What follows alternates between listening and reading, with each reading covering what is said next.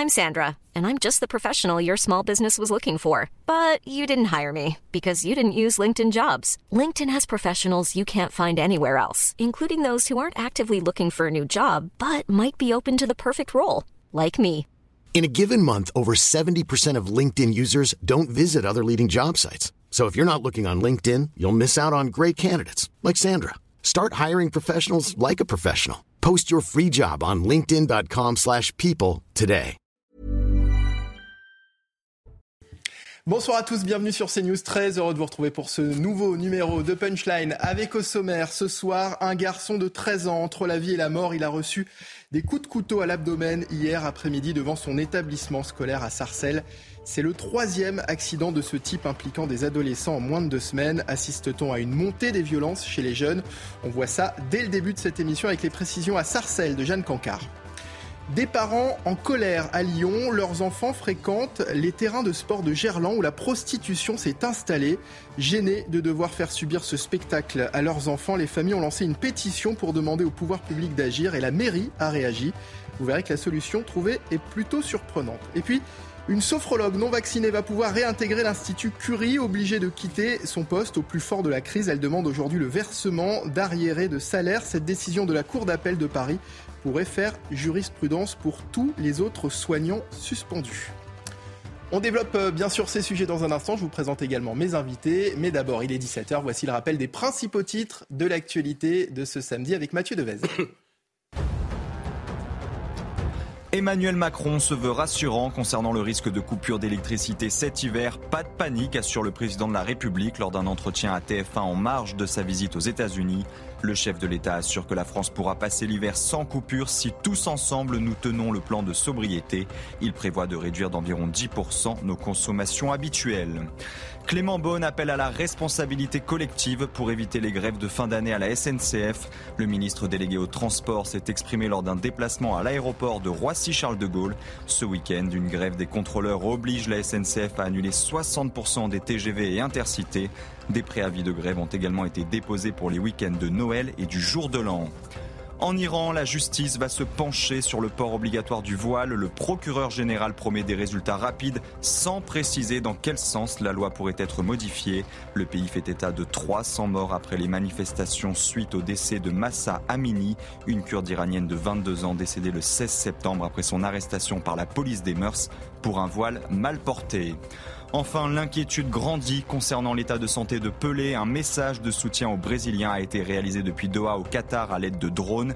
Selon la presse brésilienne, l'ancien footballeur de 90 ans a été placé en soins palliatifs. Son corps ne répondrait plus à la chimiothérapie. Pray for the King, priez pour le roi, a publié Kylian Mbappé sur Twitter. Pelé lutte contre un cancer du côlon depuis 2021. Merci Mathieu. Première partie de Punchline, c'est parti avec à mes côtés pour euh, m'accompagner tout au long de cette émission. J'ai le plaisir d'accueillir Gabrielle Clusiel, directrice de la rédaction de Boulevard Voltaire. Bonsoir Gabrielle. Bonsoir. Ravi de vous accueillir. Alexandre Devecchio, rédacteur en chef euh, du Figaro. Bonsoir. Bonsoir Alexandre. Philippe Guib- Guibert, enseignant, consultant. Bonsoir Philippe. Karim Zerebi, consultant CNews. Bonsoir. Et Jean-Christophe Couvi, secrétaire national unité SGP. Bonsoir Jean-Christophe. Bonsoir. On ouvre donc cette émission avec cette agression à Sarcelles. Un adolescent de 13 ans a été grièvement blessé. Il a reçu des coups de couteau hier après-midi à la sortie de son collège. Le jeune garçon est entre la vie et la mort. Il est actuellement hospitalisé à l'hôpital Necker. Les précisions avec Jeanne Cancard. On débat juste après. L'agression a eu lieu ici aux alentours de 17h30 ce vendredi. Un collégien âgé de 13 ans a été agressé. Il a reçu un coup de couteau au niveau de l'abdomen. Aussitôt, il a tenté de rentrer dans le collège pour trouver de l'aide, pour trouver refuge. À ce moment-là, un professeur de PS, un professeur de sport, est sorti et a mis en fuite son agresseur ainsi que deux autres personnes qui l'accompagnaient. Parmi ces trois individus, l'un d'eux s'est rendu à la police ce samedi matin. Il a 14 ans. Il a été placé en garde à vue. Du côté de la victime, elle est toujours hospitalisée. Sa mère est actuellement à son chevet. Nous avons pu rencontrer une partie de sa famille, sa sœur notamment, qui nous a expliqué que ce n'était pas la première fois qu'il y avait des différends, des altercations entre son frère et ces individus, sans pour autant qu'elle en connaisse les raisons. Jean-Christophe Couvis, c'est le troisième accident de, ce type impliquant des, adolescents en, deux semaines. Il y a eu Shell, il y a eu Coignères dernièrement. On assiste clairement à une montée des violences chez les jeunes. Oui, alors je dirais même plus qu'un incident ou qu'un accident, c'est vraiment des tentatives de meurtre. Et ce qui est, ce qui est frappant pour mes collègues, c'est que c'est justement des, des, des, jeunes de 13 ans, 14 ans, euh, qui ont le réflexe de prendre un couteau, euh, de, de, de, de, poignarder euh, un autre enfant, parce que c'est des enfants à 13 ans encore. Dans, dans, ma tête, moi, je pense que voilà, les enfants de 13 ans ne doivent pas jouer avec des couteaux déjà, ne doivent pas se, se, s'entretuer. il y a quelques jours de ça, c'était encore un mineur aussi qui a été attendu par une bande et qui a pris des coups de hache. Jusqu'où on va aller dans, dans l'ignominie. Et, derrière tout ça, encore en filigrane, c'est l'éducation. C'est quelle éducation on donne à ces enfants-là? Où sont les parents? Euh, Je ne sais pas si les parents ont démissionné. Euh, en tout cas, on a un problème sociétal, vraiment. Et surtout, euh, c'est comment on élève les enfants, qu'est-ce qu'on leur donne comme base, qu'est-ce qu'on attend d'une éducation? C'est pas c'est pas l'éducation nationale qui doit élever les enfants, c'est les parents. Voilà. Donc, on attire encore nous l'attention parce qu'on voit cette montée de violence chez les ados. Une montée, une montée de violence, Gabriel Cluzel, et puis Jean-Christophe Couvi nous, le disait, il y a aussi ces méthodes qui évoluent, qui font, qui font peur des coups de couteau. On a assisté effectivement à des coups de hache cette semaine. Il y a eu des coups de marteau également dans, un, cas également à, Belfort. Qu'est-ce que ça, signifie finalement euh, Déjà, il faudrait se pencher sur euh, la personnalité de ces jeunes. On parle toujours des jeunes. Euh, c'est curieux de parler des jeunes. C'est comme parler des vieux. Euh, c'est pas, c'est, ça ne dit rien des individus. Il y a des tas de jeunes qui qui ne n'ont pas ce genre d'agissement. Hein. Le, le, il, y a, il y a des scouts cet après-midi qui ont 13 ans, qui sont dans des forêts. S'ils utilisent leur couteau, c'est pour couper des branches. Donc il faut arrêter. C'est bizarre. On a le droit de faire de l'amalgame avec avec personne, mais avec des jeunes, oui, on a le droit. Non, à 13 ans euh, c'est pas ordinaire d'utiliser ce genre d'outils. Dieu merci, il y a des jeunes de, de c'est pas même pas des jeunes. Je suis d'accord avec euh, mon voisin. C'est des enfants à 13 ans, c'est des jeunes adolescents. Alors euh, et encore, c'est pas tous les jeunes qui ont ce genre de comportement. Donc que se passe-t-il à Sarcelles? Que se passe-t-il à Chelles? Que se passe-t-il dans ces endroits à Coignères où, où, arrive ce genre de choses? Nous sommes de toute évidence dans un processus de décivilisation accéléré. en réalité, on ne répond que par euh, euh, ou, le laxisme, on regarde à côté, ou une tentation de surenchère dans le, la surveillance, les caméras. Mais en réalité, c'est à la base, on a un gros problème d'éducation, vous, vous l'avez dit.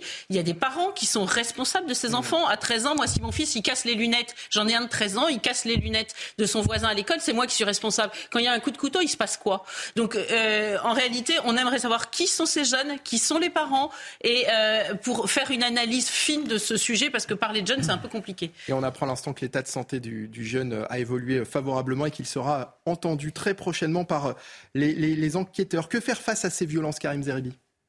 Non, mais je pense que d'abord, Gabriel Cluzel a raison. Euh, ce ne sont pas les jeunes. Je suis convaincu que l'immense majorité des jeunes de ce lycée de Sarcelles euh, sont peut-être dans la forêt en train de, faire du scout aussi.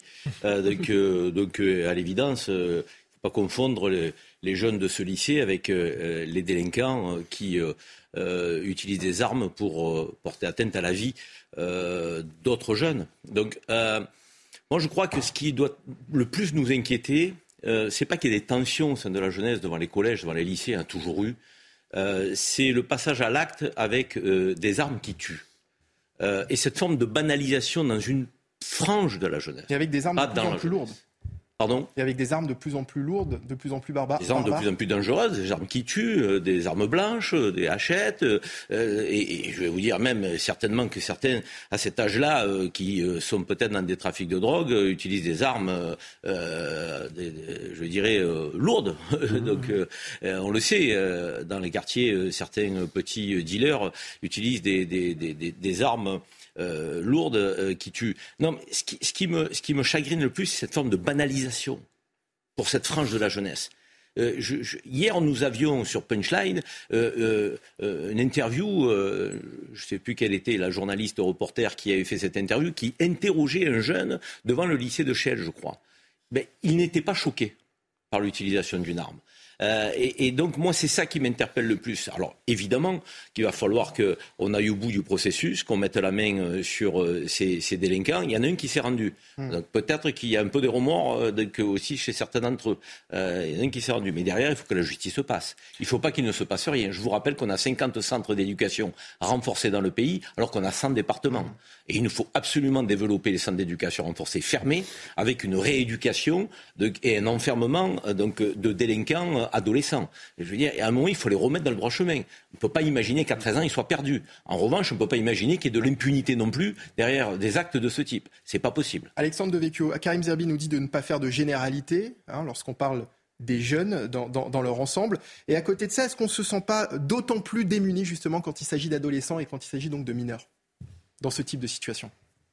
Euh, On se sent sans doute démuni parce que ça a été dit. Euh, euh, la loi n'est peut-être pas adaptée et effectivement, elle était plus indulgente autrefois avec les mineurs, mais on a de plus en plus de cas de mineurs qui font des actions extrêmement, extrêmement violentes et, qu'on ne peut peut-être plus juger justement comme des enfants, même si à 13 ans, effectivement, on, est, on est encore très jeune.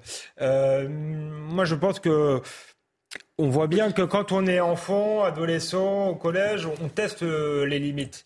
Euh, mais le problème, c'est qu'autrefois, il y avait euh, euh, de l'autorité en face. J'ai l'impression qu'il n'y a, plus d'autorité. Il y a sans doute plus d'autorité. Il faudra voir selon les cas, mais, mais c'est que c'est pas un cas isolé. Il n'y a plus d'autorité chez les parents. Je crois que c'est là que ça, ça, commence malgré tout. Il n'y a plus vraiment d'autorité à l'école puisque les professeurs ne sont pas défendus par l'institution. Il y a la culture du pas de vague. Il y a l'idée qu'il faut être compréhensif avec les élèves. Donc, on n'est plus du tout dans une relation verticale comme c'était le, cas avant. Euh, ensuite, y a, la, police euh, n'est plus respectée. Il suffit de voir certains euh, discours de politique. Et, enfin, il n'y a plus d'autorité, effectivement, on le disait, dans la justice. Donc je pense que c'est pour ça que des jeunes repoussent repousse les limites qu'il ne repoussait pas, euh, qu'il ne repoussait pas autrefois. Euh, et donc, euh, c'est une crise de l'autorité. Le mot a été dit, une forme de décivilisation dans Sauvagement. il faudra beaucoup, beaucoup de temps pour y répondre, mais justement, il faudra restaurer pas seulement une société de droit, mais aussi une société de devoir avec des repères. Philippe Guibert, faut-il sanctionner davantage les, mineurs ou, comme le disait Gabriel Cluzel, s'occuper plutôt des parents? Bon, à l'évidence, les deux sont nécessaires. Euh, à l'évidence, les deux sont nécessaires. Il, est, il, faut qu'on révise notre politique pénale à l'aune de l'aggravation de la violence, de la désinhibition, désinhibition pardonnez-moi, de, de la, à l'égard de la violence qui est assez évidente. C'est une grande tristesse, mais c'est la réalité à laquelle euh, vous êtes, vous, policiers, confrontés, les enseignants aussi. Donc, euh, à l'évidence, il faut réfléchir à notre politique pénale et revoir le système de sanctions. Puis, euh, mais ça a déjà été dit largement avant moi, euh, la question de l'éducation est tout à fait fondamentale. Moi, je, j'ajoute juste un point. J'aimerais qu'on comprenne mieux, parce qu'à ma connaissance, il n'y a pas d'études un peu systématiques et, et complètes sur le sujet. Cette fascination de la violence cette banalisation, mais cette fascination de la violence chez des très jeunes adolescents. On ne parle pas de gamins de 17, 18 ans, là. On parle de gamins de 13, 14 ans. Et les, les, les, les faits qu'on commence depuis trois semaines, c'est sûr, avec des gamins de 13, 14 ans. J'aimerais qu'on comprenne comment la violence a, a, a retrouvé, parce que c'est effectivement de la décivilisation, comment la violence a retrouvé sa puissance de régulation, dans des bagarres qui ont toujours existé. Il y a toujours eu des bagarres entre jeunes, c'est pas exactement nouveau. Mais comment on en arrive à poignarder un, gamin de 13 ans par un autre gamin de 13-14 ans? Ça, j'aimerais comprendre ça. Alors moi, il y a des hypothèses, mais, je suis très prudent parce que je, n'ai pas, euh, justement, faute de ces études un peu approfondies. Est-ce que la violence des jeux vidéo a quelque chose à voir? Là-dessus, on a une sorte de tabou sur ce sujet, parce que les jeux vidéo, c'est une industrie importante, parce que euh, pourtant, aussitôt qu'on met le nez, j'en ai quelques-uns à la maison sur un jeu vidéo euh, pratiqué par des gamins qui ont plus de 10 ans ou qui ont entre 10 et, et 17 ans, on est quand même frappé par l'extrême violence de ces, de ces jeux, euh, que nous, parents d'une autre génération, on regarde pas forcément euh, avec attention. À mon avis, ça mériterait quand même une petite attention. Est-ce que ça participe de la des jeux vidéo de la, de, la banalisation de la violence ou pas? J'aimerais que, sur, j'aimerais que sur cette question, on n'ait pas simplement des réponses rapides en disant non, non, c'est un, c'est un non-problème. J'aimerais bien qu'on aille jusqu'au bout de l'explication mmh. et de l'étude sur ce sujet. Je ne dis pas du tout que c'est le seul problème. Hein. C'est un non-problème selon vous, Alexandre Devecchio, les jeux vidéo violents? Pas un spécialiste. Il me semble que ça existe depuis longtemps. Enfin, quand j'étais moi-même adolescent, il y avait des jeux vidéo violents. Par ailleurs, vous dites même que vous en avez chez vos gamins, mais vous surveillez vos gamins. donc là encore, ça, est-ce qu'on franchit pas un cap à chaque fois qu'un nouveau jeu sort Ça rejoint quand même. Vous ne sauriez pas grand-chose en fait. Hein. Ça rejoint quand même la question du cadre que fixent les parents. Maintenant, il y a des études qui sont faites chez les, sur les, adolescents, les enfants. Hein. Maurice Berger, le pédopsychiatre, en a fait plusieurs. Euh, il parle pas du tout des, jeux vidéo. Il explique euh, tout simplement que euh, la plupart des, des enfants auxquels il a affaire sont déjà dans des familles violentes. Euh, l'exemple qu'ils ont, ce sont euh, des familles violentes. Ce sont des gens qui n'ont euh, pas de repères, justement, mm. familiaux. C'est souvent aussi des cultures différentes. Donc il y a, une, forme de déracinement.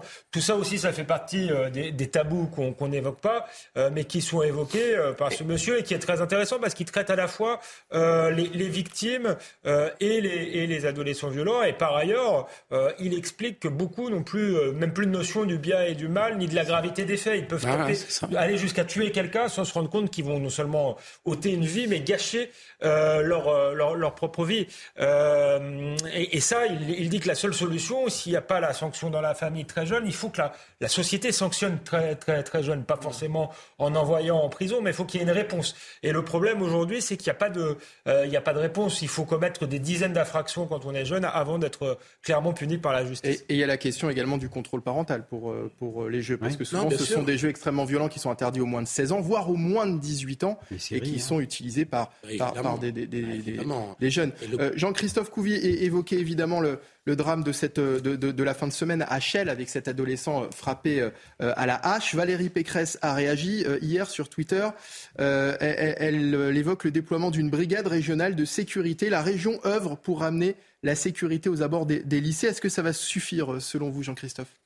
Bon, c'est un petit plus, hein, mais je veux dire, on a aussi la police nationale quand même qui est là. Euh, il y a les polices municipales. Enfin, on va à chaque fois mettre euh, des, des, strates supplémentaires. Moi, j'aimerais bien qu'on donne les moyens vraiment euh, aux régaliens, à la police nationale, vraiment de travailler sur ça. Il faut des effectifs, mais il faut aussi effectivement, faut traiter à la racine en fait. Et, et on revient sur l'éducation. On peut mettre tous les policiers qu'on veut dans la rue, on peut mettre tous les juges qu'il faut, etc. N'empêche que c'est à la racine qu'il faut prendre ces enfants-là. Et, et, on parlait des jeux vidéo, il y a aussi euh, les réseaux sociaux, il y a aussi les séries télévisées. On va sur des plateformes, euh, je suis désolé, hein, je prends un, un, exemple de Squid Game. Squid Game, c'est vraiment ultra violent. Moi, j'ai ma fille qui a 11 ans, qui me disent que tous ses, tous ses copains d'école ont déjà vu la série avec les parents. Est-ce que c'est le rôle de parents de montrer des séries comme ça, où en fait on désinhibe, on désinhibe justement la, la violence euh, on peut tuer à coups de hache, de couteau, etc. Et on n'explique pas aux enfants que c'est de la fiction. Enfin, je veux dire, il faut vraiment se poser la question. L'éducation, c'est pas de rendre des enfants parfaits, c'est juste qu'ils soient bien intégrés dans la société, qu'ils puissent évoluer et d'en faire des êtres éclairés. Voilà. Alors, c'est le rôle des parents. Le, rôle des parents.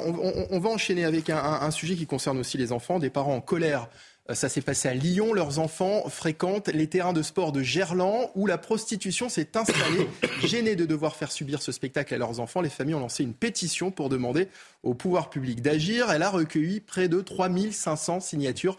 La mairie euh, écologiste a trouvé une solution, mais elle est plutôt surprenante. Regardez le reportage d'Olivier Madini, on en parle juste après. Plus d'une centaine de camionnettes sont stationnées 24 heures sur 24 sur près d'un kilomètre dans le quartier du stade de Gerland à quelques mètres à peine de ce haut lieu de la prostitution, des terrains de sport où s'entraînent chaque jour des dizaines d'enfants. Les scènes de racolage et de trafic en tout genre se déroulent sous leurs yeux. Les enfants qui ont de 4 à 16 ans, qui viennent là tous les jours, euh, voient des scènes d'exhibitionnisme, des femmes nues, euh, des personnes louches, euh, certains qui suivent des enfants, ils ont déjà vu des hommes en train de pratiquer des actes sexuels avec des femmes dans ces voitures-là, donc c'est catastrophique. Ce père d'un jeune garçon licencié du club de rugby est en colère. Il a vu la situation empirer et déplore l'inaction des pouvoirs publics. Qu'est-ce qu'on leur dit après nos enfants? Moi, qu'est-ce que je lui dis à mon fils? S'il me pose une question Par chance, pour l'instant, il ne m'a pas posé de question. Il regarde avec des yeux bizarres. Mais qu'est-ce que je lui dis? Qu'est-ce que je peux lui répondre? Moi, je vais l'emmener, mon fils, à la mairie de Lyon et je vais demander aux élus, à ce moment-là, qu'ils répondent. S'il me pose une question, je promets que je le ferai. Je l'emmènerai répondre, euh, poser la question aux élus pour qu'ils répondent à mon enfant.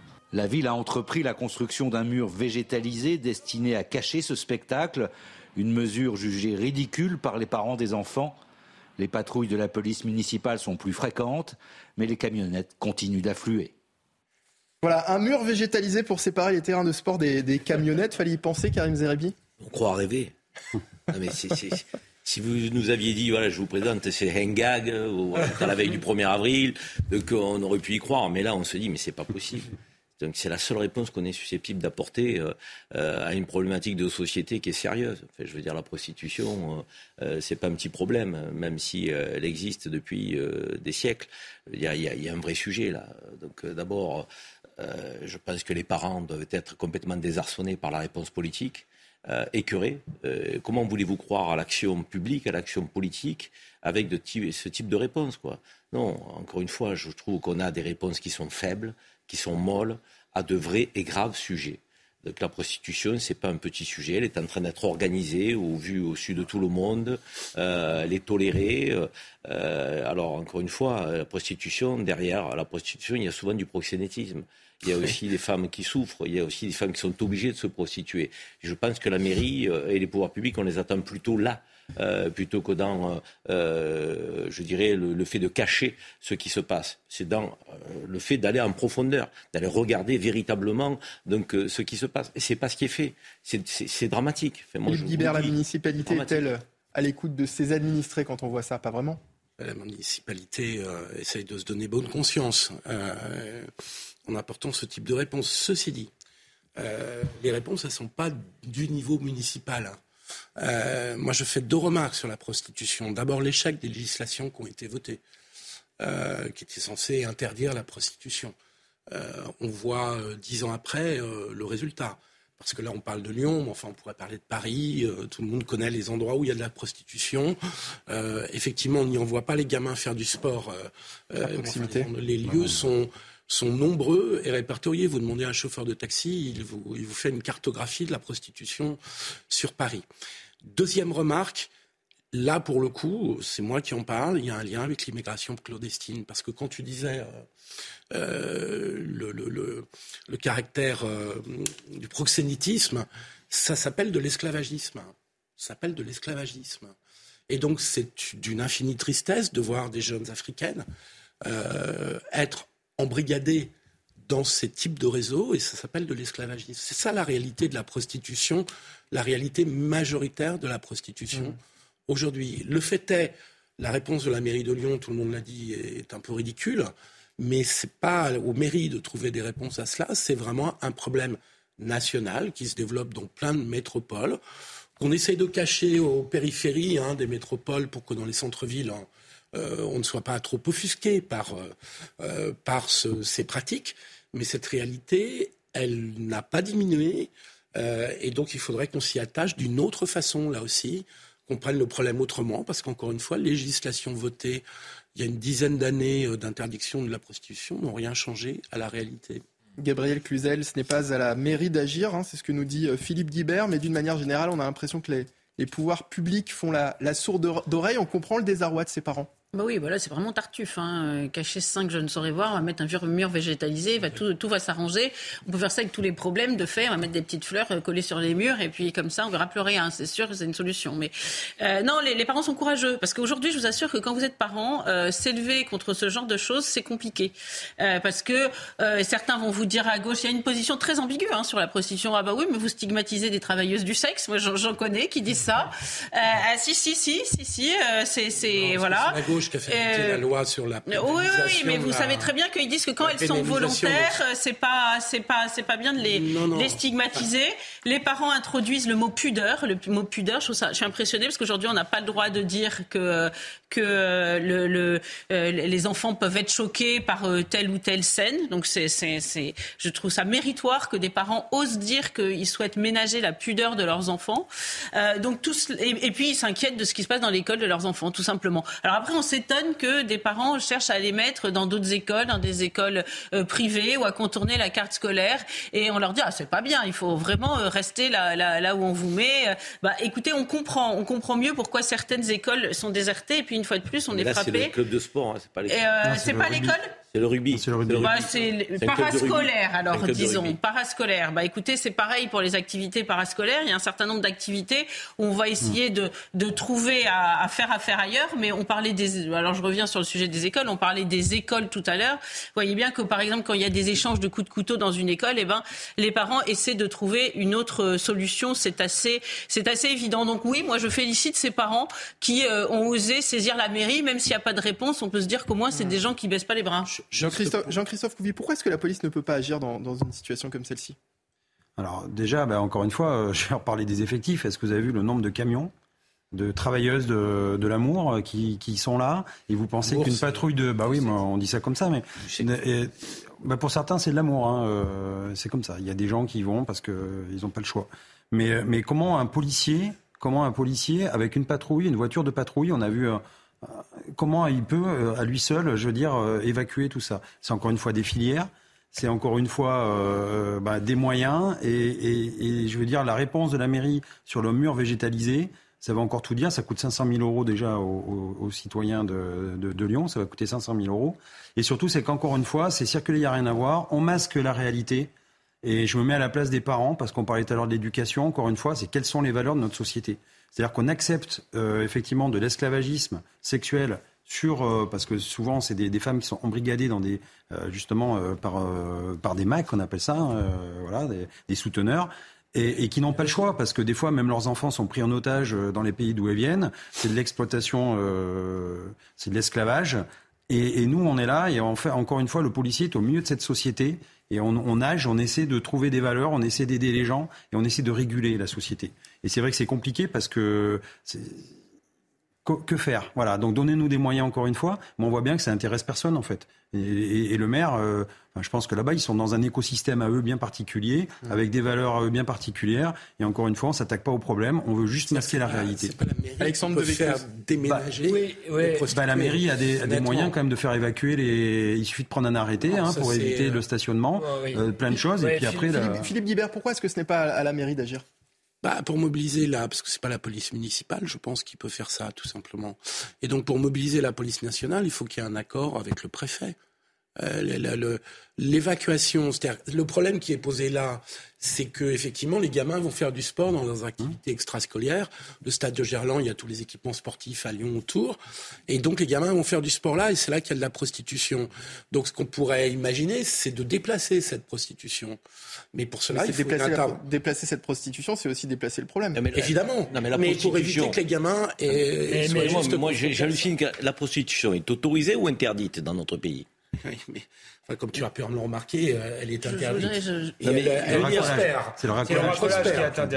Non, non, mais c'est aussi faire euh, appel euh, au service d'une personne qui se prostitue qui est interdit. Donc, euh, il faut arrêter de se renvoyer la balle dans ce genre de situation. Euh, sur la colline du Crac, on a vu la mairie se renvoyer la balle avec l'État, euh, la mairie de Paris. Là, la, mai- la- la mairie de Lyon qui fait un mur végétal, mais l'État qui semble pas présent. Mais à quel moment ils vont se mettre autour de la Oui, même ça, table tout le monde se renvoie la balle. Un Mais dernier mot, Alexandre ils se mettent Devecchio, autour de la même table à un moment Ah, moi, je voudrais juste répondre parce juste un mot que- quand même. Parce que, Alors, parce je donne la parole euh, juste après, Gabriel Cluzel. Un mot très Euh, rapide. non, mais simplement, euh, euh, effectivement, euh, c'est un problème régalien, euh, mais c'est peut-être pas un hasard non plus si c'est dans cette mairie-là. euh, si c'est de manière aussi massive, Euh, vous l'avez dit, Philippe Guillard, normalement les réseaux, les trafiquants sont censés se cacher, euh, aller à la périphérie. Là, il y, a- il y a quand même un sentiment d'impunité qui est total. Et la réponse, à mon, à mon avis, de la mairie ne fait qu'accroître ce sentiment parce que c'est, ils auraient qu'à, ils ont pas. Euh, ils auraient tort de se priver parce qu'en plus on va leur, leur mettre un mur euh, végétalisé pour qu'ils soient à l'abri à l'abri du regard. Donc Alors, moi je pense qu'il y a quand même euh, un état d'esprit et que les trafiquants sont des de gens. tu vas presque Alors, rendre sont des complice gens intelligents. Ou c'est plus la- simple. la politique politicienne. Parce que Ou s'il c'est n'y avait plus pas simple- de. c'est plus simple pour ensuite. S'il n'y avait pas de Non, mais- politique On a la Il y a sans doute des prostitution dans les villes de droite, ça nationales. On a la pub qui arrive, s'il vous plaît. Un dernier mot, Gabriel. Non, mais tout à l'heure, en face de moi, on a poussé des cris d'orfraie parce que je disais que la gauche avait une position ambiguë sur la, la, prostitution. Ah oui, alors moi je vous cite par exemple l'ultra-gauche, peut-être pas votre gauche, mais l'extrême gauche. Rokhaya Diallo, par exemple, a dénoncé le mépris social à l'endroit des travailleuses du sexe. Notre société ne respecte pas les prostituées. Et moi je suis persuadée que la mairie de Lyon est gênée aux entournures pour traiter ce sujet parce que il faudrait, vous parliez des, des, des, des migrants, des, des clandestins qui gravitent autour de ça. Il faudrait euh, euh, vraiment prendre à bras le corps ces sujets-là, peut-être procéder à des hmm. évacuations, faire intervenir la police. Et ils en sont absolument incapables. Donc faisons un mur végétalisé. Euh, et, comme ça, personne ne verra rien pendant 5 minutes. Voilà. Allez, la pub. pas de prostitution. La pub et les Français confrontés. Philippe Guibert, la pub. Les, les Français confrontés à une triple épidémie grippe, bronchiolite, Covid-19 à trois semaines de Noël et à trois semaines des fêtes de fin d'année. On voit ça dans un instant pour la suite de Punchline en direct sur CNews. À tout de suite. De retour dans Punchline sur CNews avec Gabriel Cluzel, Alexandre Devecchio, Philippe Guibert, Karim Zerebi et Jean-Christophe Couvi. Comme une épée de Damoclès sur la tête des Français à trois semaines des fêtes de fin d'année avec cette triple épidémie, grippe, bronchiolite, Covid-19. On voit ça avec notamment le professeur euh, Bruno Megarban qui sera avec nous dans un instant, juste après le rappel des principaux titres de l'actualité. Il est 17h30 et c'est avec Mathieu Devez.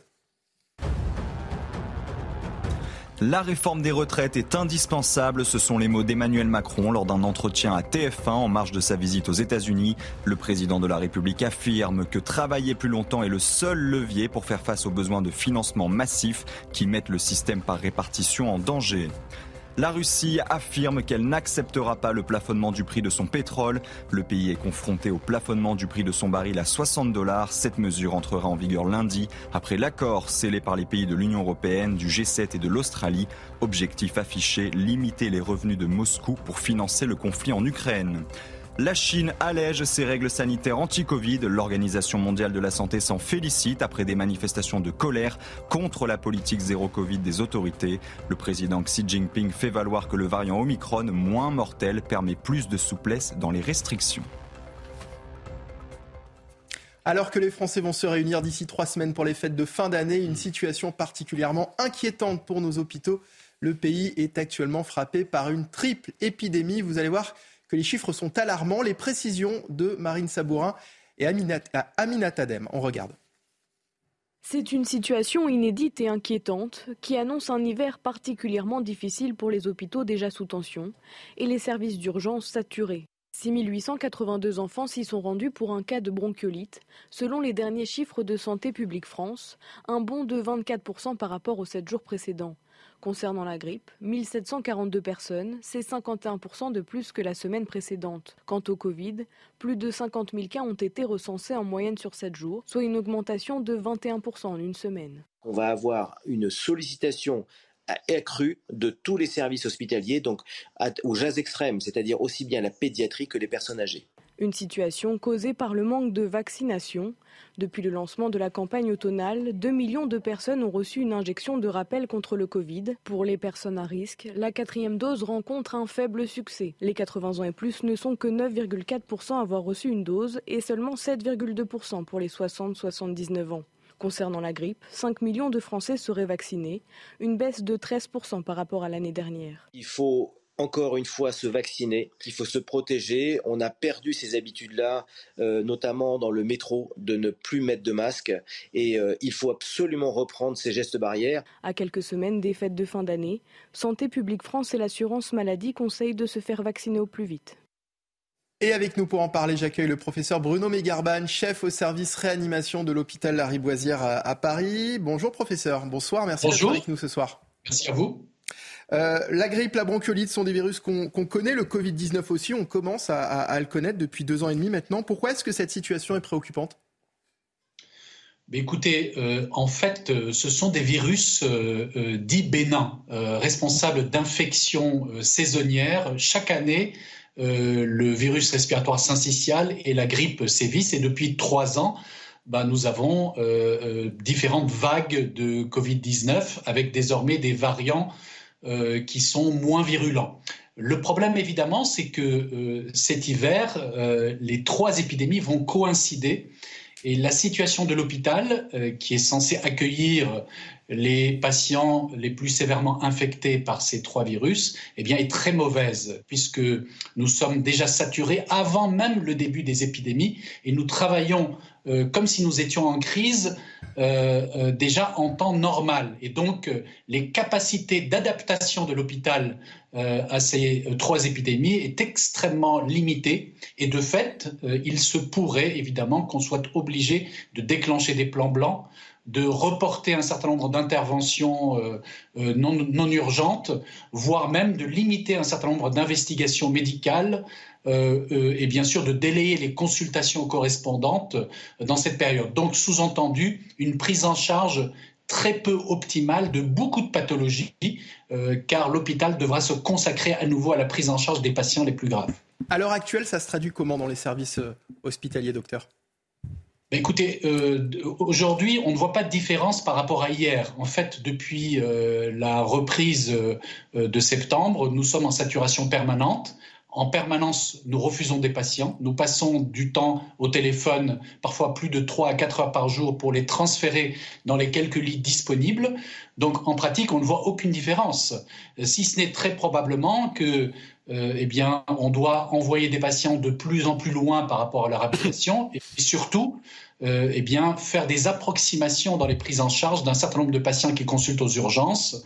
Euh, par exemple, pour nous en réanimation, des patients qui auraient justifié d'une surveillance en réanimation eh bien, sont laissés sur des brancards aux urgences, faute de place, et donc évidemment euh, avec un risque malgré tout au moment de leur surveillance. Karim Zerbi. Bruno Begarban, avant la Covid, euh, l'hôpital euh, public et les personnels soignants étaient déjà au bord de l'implosion et de la crise. Ils étaient dans la rue et ils n'étaient pas entendus par le gouvernement. Est-ce que le gouvernement et nos décideurs ne se cachent pas derrière ces épidémies saisonnières pour expliquer effectivement le malaise de l'hôpital public alors que le problème de fond structurel n'est pas réglé.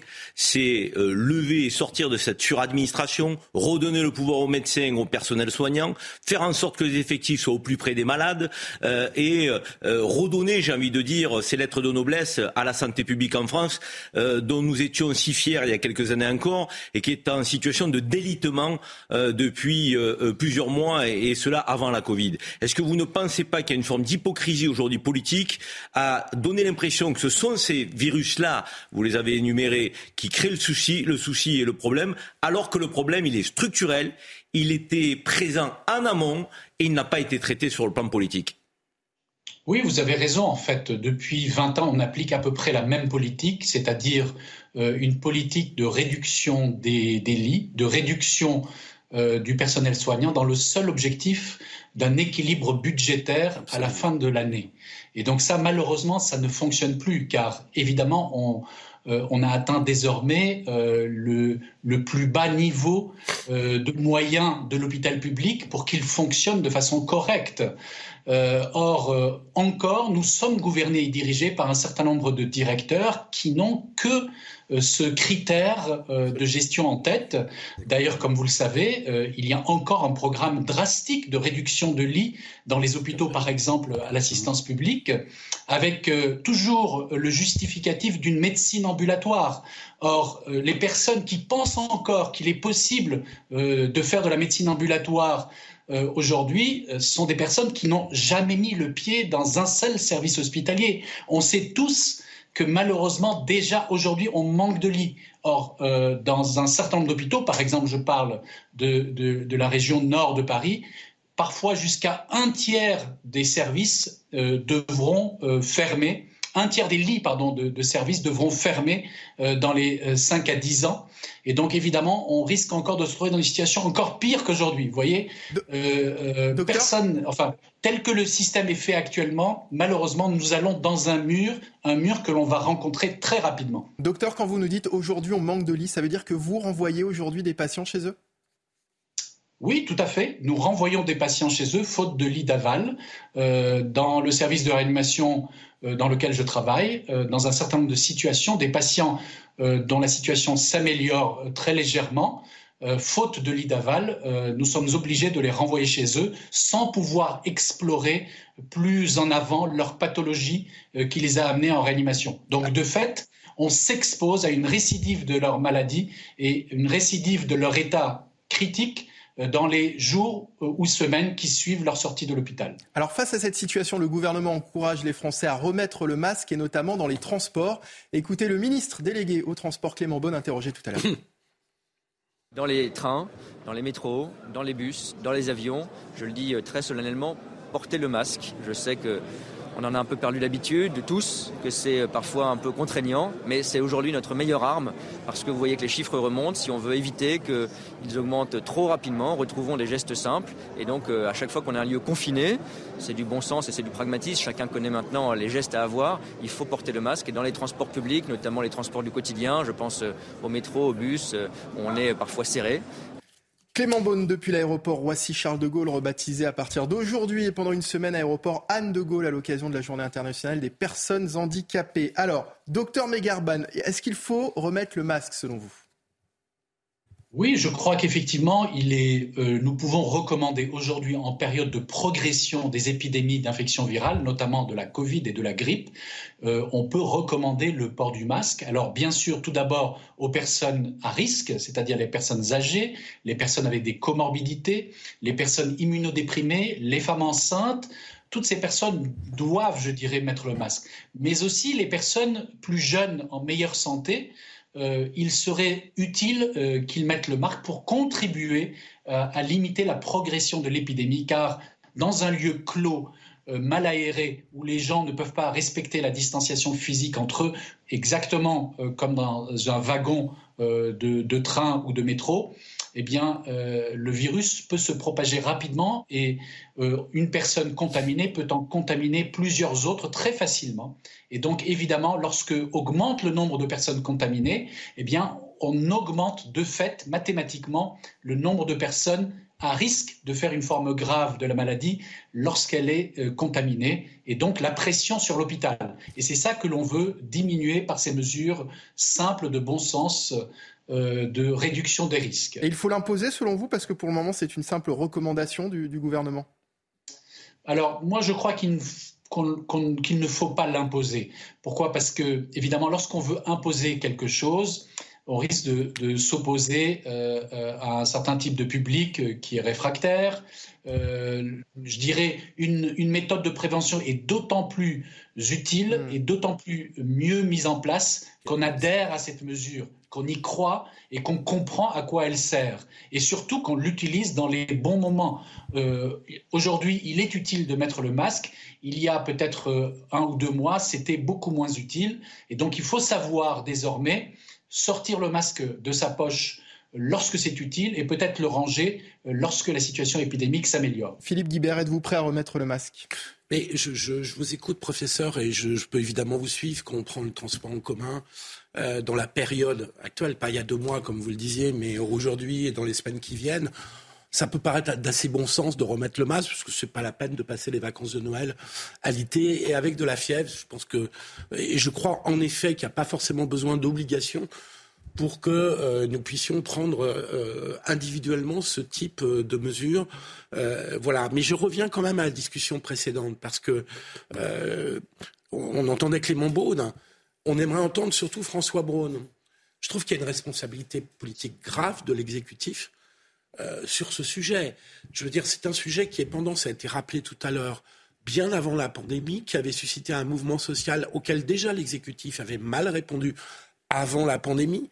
On a eu la pandémie comme démonstration in vivo des difficultés de l'hôpital et on se retrouve après cette pandémie. Maintenant, on vit avec le virus comme on vit avec la grippe. Mmh. Et je ne vois pas l'amorce, l'annonce d'un début de commencement de réforme alors que l'accord est assez large sur la façon dont il faudrait faire évoluer l'hôpital. Et ce que nous disait le professeur sur le nombre de lits qui sont encore planifiés pour être fermés est quand même affligeant.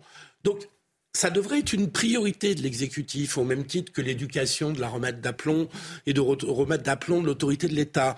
Mais on a l'impression là-dessus d'un grand silence du gouvernement. Et je trouve que là, c'est une responsabilité politique grave. Bruno Mégarban, est-ce que l'absence de parole, le silence du ministre de la Santé, François Braun, vous inquiète? Alors, je connais euh, relativement bien euh, le, ministre de la Santé pour avoir travaillé avec lui. Euh, je dirais c'est quelqu'un de très bonne volonté.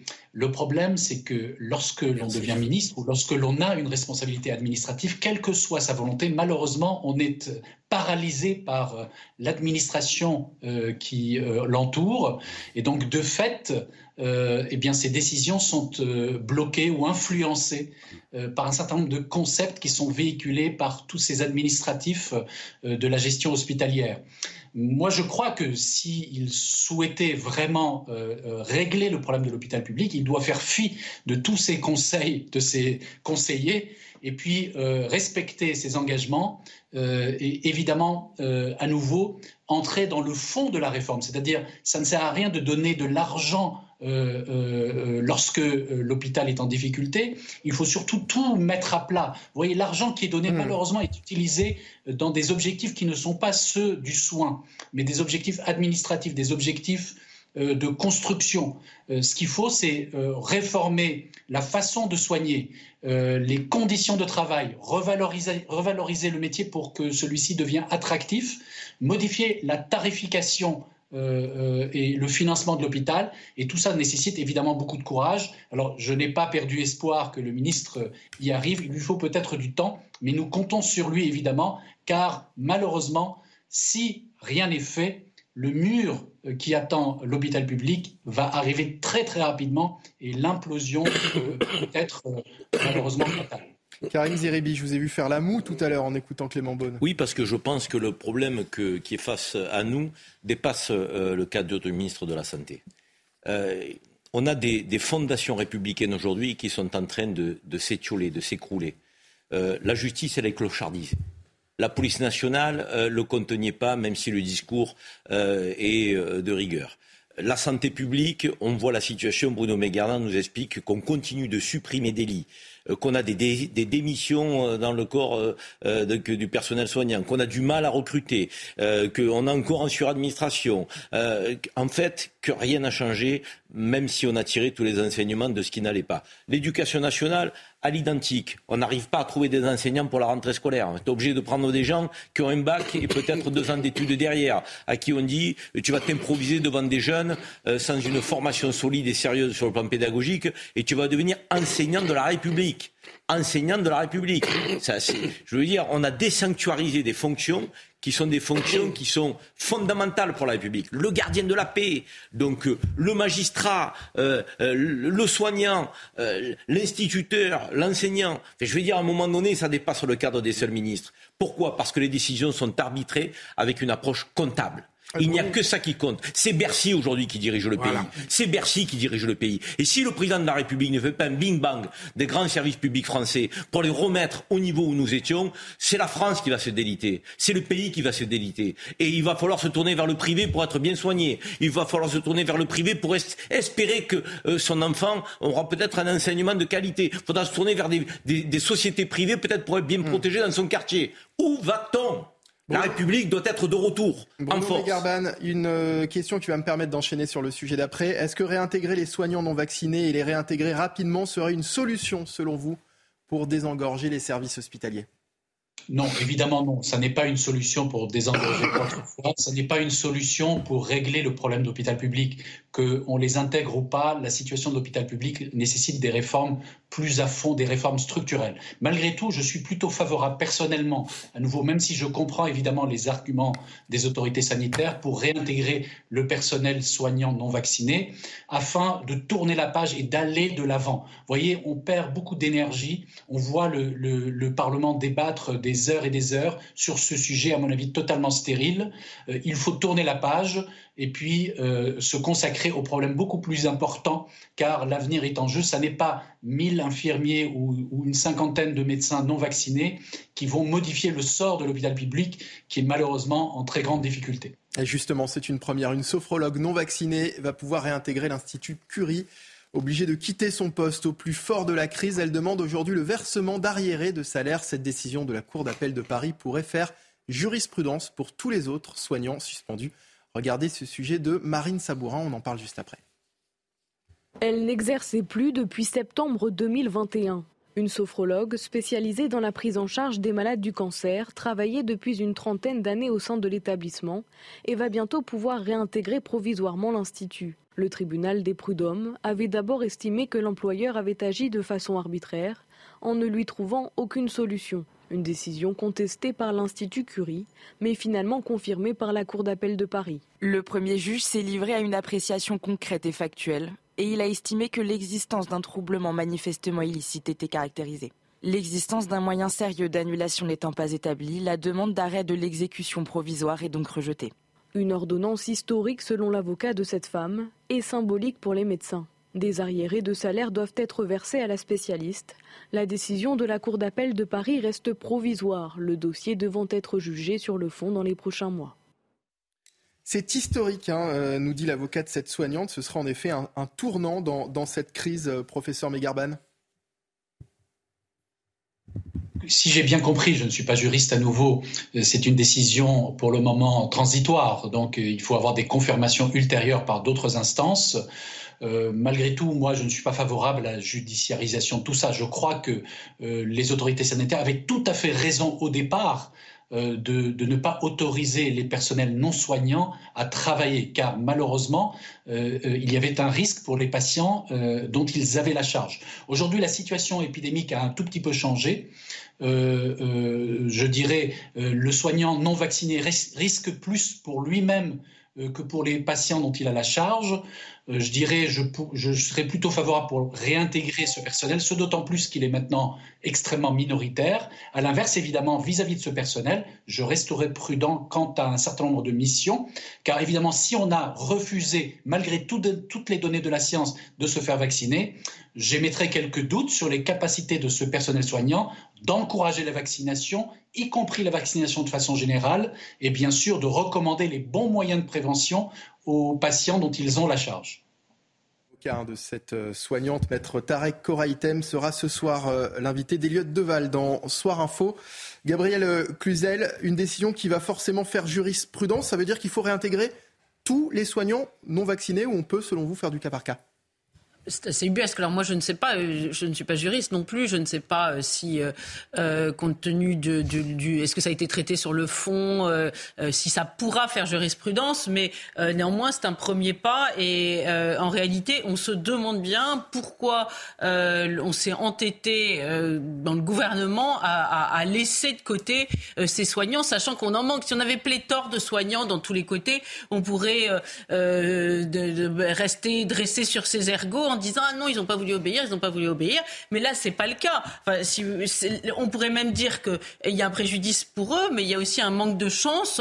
comment on appelle ça oui, euh, c'est un nom en médecine quand vous prenez une privation de chance, voilà, pour les, les patients qui auraient pu être traités par ces soignants. Moi, je ne suis pas tout d'accord avec le. Non, mais le docteur Megarban, il, il, est médecin, il, dit son point de vue et c'est tout à fait intéressant. Néanmoins, je suis pas tout à fait d'accord avec lui quand il dit euh, oui, euh, il pourrait être réticent sur d'autres vaccinations. Non, ils étaient soignants, ils avaient fait jusque-là toutes les vaccinations nécessaires. D'ailleurs, c'est un, c'est un abus de langage. Bah, S'ils étaient soignants jusque-là, c'est que ils avaient produit leur carnet de vaccination. Je crois que c'est un abus de langage de les appeler anti-vax. Non, euh, parce que en réalité, c'est des gens qui jusque-là euh, n'avaient pas fait euh, d'obstruction au vaccin. C'était sur ce cas précis. Ce qu'il faut voir, c'est qu'il y a un certain nombre de soignants qui ne reviendront pas parce ah, qu'ils ah. se sont, pardon, je termine, ils se sont réorientés depuis. Ils ont et ça c'est grave parce que nous manquons de soignants et ils sont ils sont allés faire d'autres métiers. Moi, je connais des aides-soignants par exemple qui ont changé de voie et qui se sont dit ah ben finalement on est beaucoup plus tranquille, on est moins soumis à la pression, on n'est pas méprisé, on gagne mieux notre vie.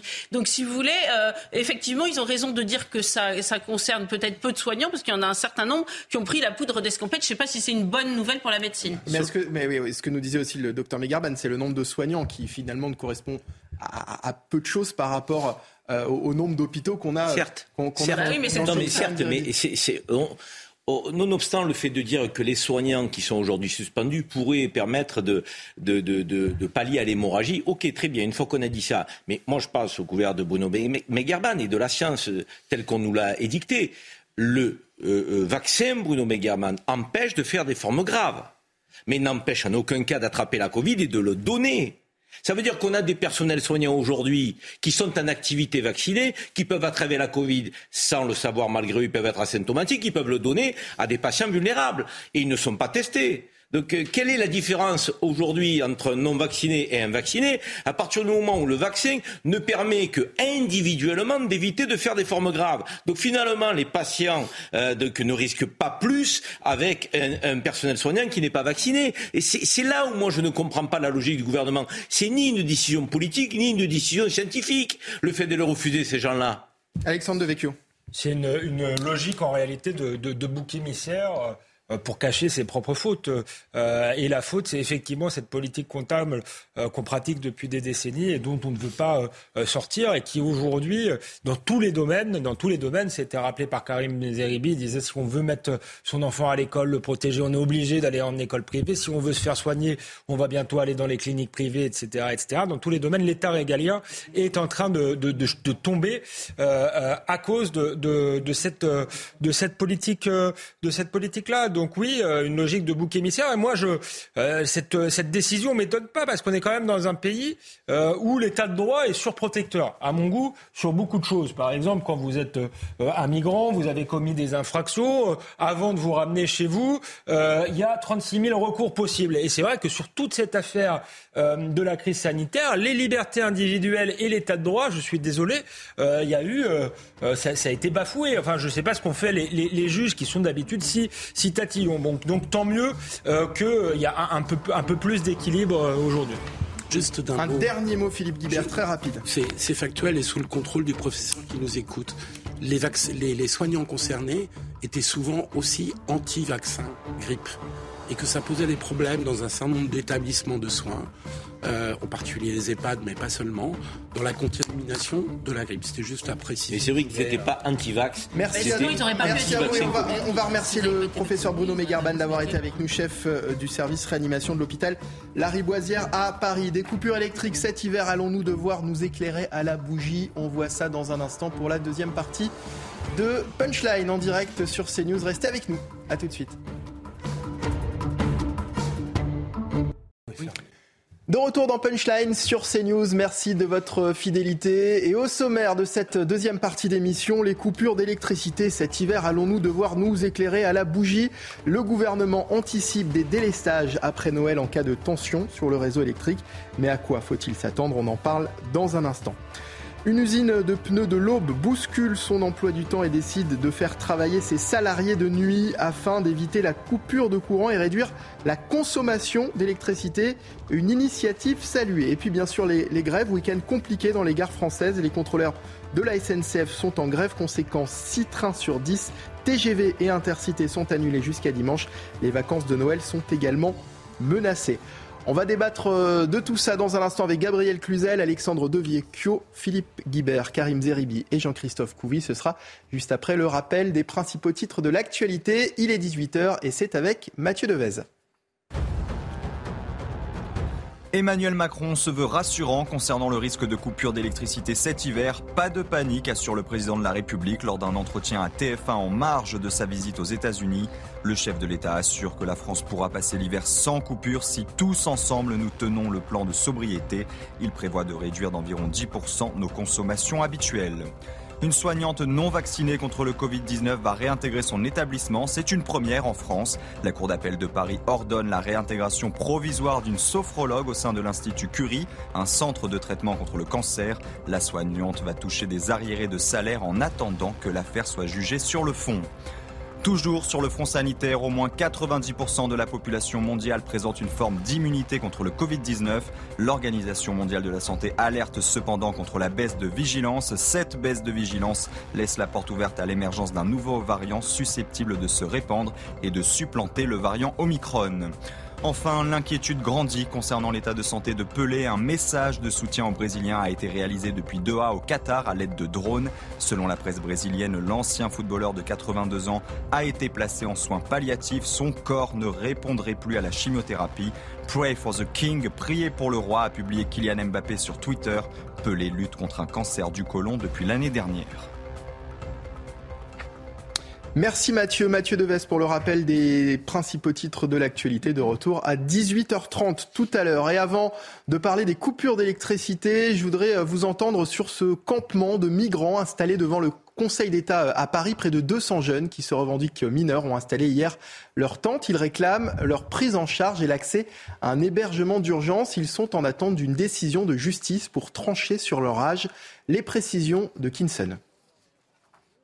Il s'agit d'une action symbolique et le message des associations est très clair. Ils lèveront le camp lorsque les migrants seront tous pris en charge et pourront accéder euh, à un hébergement euh, d'urgence. Sur place, les migrants euh, sont encadrés par un léger dispositif des forces de l'ordre. Ils sont plus de 300 migrants qui se revendiquent mineurs. Beaucoup ont déposé des recours auprès d'un juge pour enfants dans l'espoir de bénéficier d'une prise en charge par l'aide sociale à l'enfance. Ils sont toujours dans l'attente d'une décision de justice, une procédure qui pourrait durer entre 4 à 18 mois a déclaré le cofondateur d'Utopia 56. Je vous propose justement de l'écouter. Ce sont des mineurs qui n'ont pas été reconnus mineurs par l'État, qui, font un recours devant le juge des enfants parce qu'ils disent qu'ils sont euh, des enfants. Et pendant ce temps-là, en fait, eh ben, ils sont laissés à la rue. Donc ça peut durer entre 4 mois et 18 mois. On les appelle les nini, ni mineurs ni majeurs. Ils sont dans un flou juridique, dans un trou juridique. Ça dure depuis des années. Ça se passe à Paris, mais sur tous les départements de France. Et c'est des milliers d'enfants qu'on laisse à la rue. Comme ça, M. Darmanin va pouvoir dire demain, regardez, les exilés sont les délinquants. Ici sur la place, les euh, avis des euh, riverains sont plutôt euh, mitigés car nous nous trouvons juste en face du musée du Louvre et ici 80% des touristes sont étrangers. Nous avons échangé avec un restaurateur qui nous a confié avoir perdu près de 30% de son chiffre d'affaires depuis hier. D'autres, des passants notamment, se montrent plus compréhensifs et dénoncent des conditions de vie déplorables. Gabriel Cluzel, on vient de le voir, plusieurs associations euh, les épaules, elles dénoncent les conditions de vie déplorables au sein de ces, campements, des associations qui, bah, clairement, finalement, se, rendent complices de, de, cette situation. Mais évidemment, et ce n'est pas la première fois.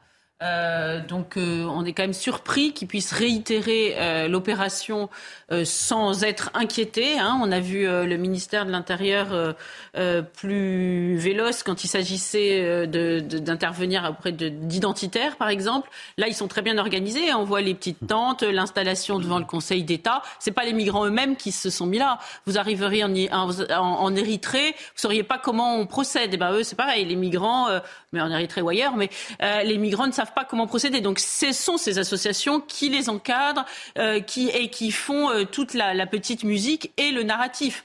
Pardon, mais les propos de ce monsieur sont absolument ahurissants, qui est le fondateur, je crois, de d'Utopia 56, euh, hein, c'est ça? Euh, C'est absolument incroyable. Ils sont dans une zone grise, ni majeure ni mineure. Non, pardon, vous êtes ou majeur ou mineur. Euh, il n'y a, a, pas de zone grise. Enfin, on est dans une, une pièce de UNESCO. Euh, vous et moi, euh, à un moment, on a été mineur, puis on a été majeur.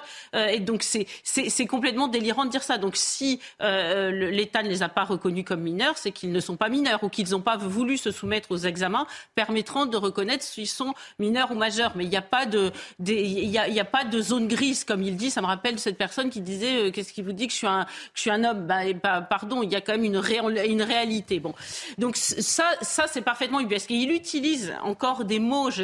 alors, soit c'est le mot dignité, soit c'est le mot euh, enfant. Alors, vous savez, euh, euh, le mot enfant, quand vous êtes face à une personne dont l'État a, dit qu'il n'était pas mineur, c'est que, de toute évidence, vous n'êtes plus, en tout cas, un enfant. On se demandait tout à l'heure si à 13 ans on était un enfant ou pas un enfant. Euh, s'il y a un doute, c'est que vous n'êtes plus un enfant. Donc, il rentre dans cette espèce de, de, champ sémantique pour tenter d'émouvoir, de jouer sur la corde. Mais à ce stade, c'est un peu gros comme ficelle. Jean-Christophe Couvi, la question de l'âge, évidemment, est centrale chez ces jeunes. Oui, bien sûr, c'est central parce que ça vous des droits et ça les protège. Donc, euh, encore une fois, il faut prouver, mais c'est aussi à eux aussi de prouver un peu leur minorité. Euh, après, euh, on a un accord avec les parquets pour dire que quand on, constate qu'une personne migrante n'a pas l'allure d'un mineur, c'est à lui justement de, de, prouver sa minorité. Mais comment est-ce que la police agit justement dans ce type de situation? Comment est-ce qu'on constate lorsqu'une personne n'a pas la possibilité de, prouver euh, par des documents d'identité son âge C'est une, radio osseuse, en fait. Euh, on peut faire une radio osseuse, mais on ne peut pas l'imposer. Donc encore une fois, c'est la personne qui décide de, se soumettre à la radio osseuse et à partir de là, on estime l'âge de la personne. Alors c'est pas une science exacte, mais il y a une fourchette d'âge. Et c'est toute la Mais il problématique. y a une estimation qui se fait aussi Oui, sur le moment, au moment de l'interpellation. Oui, et puis après on pose des questions. Enfin, c'est pareil quand il y a des audits. Enfin, on appelle ça des auditions, mais euh, on pose des questions sur euh, où ils sont nés, euh, s'ils peuvent nous décrire un petit peu quel niveau d'études ils ont fait, etc. On essaie de regrouper. On voit très bien à peu près, enfin, l'âge, qu'ils pourraient avoir et s'ils nous, ils nous disent pas des, des bêtises. Encore une fois, là, je vois mes collègues. qu'est-ce qu'ils vont faire? En, en fait, on a des migrants donc qui sont utilisés pour une force politique, hein, parce que c'est ça en fait. hein. Euh, donc à leur insu, et on a des policiers autour qui vont euh, qui vont les protéger. Donc euh, les collègues, au lieu d'être sur le terrain à lutter contre la délinquance, bah, ils sont autour pour éviter, pour aussi les protéger, etc. Donc c'est c'est très compliqué pour les policiers parce qu'on a toujours le mauvais rôle. Alexandre Devecchio. Euh, oui, en fait, c'est une, devenu une filière euh, d'immigration, le, le- le statut de, de mineur isolé, comme toujours avec la complicité euh, d'associations confidences. Je pense qu'il y a euh, des solutions en réalité. Il faut simplement euh, euh, accepter d'avoir un peu de courage politique et de ne pas être soumis au, au chantage, euh, à l'émotion.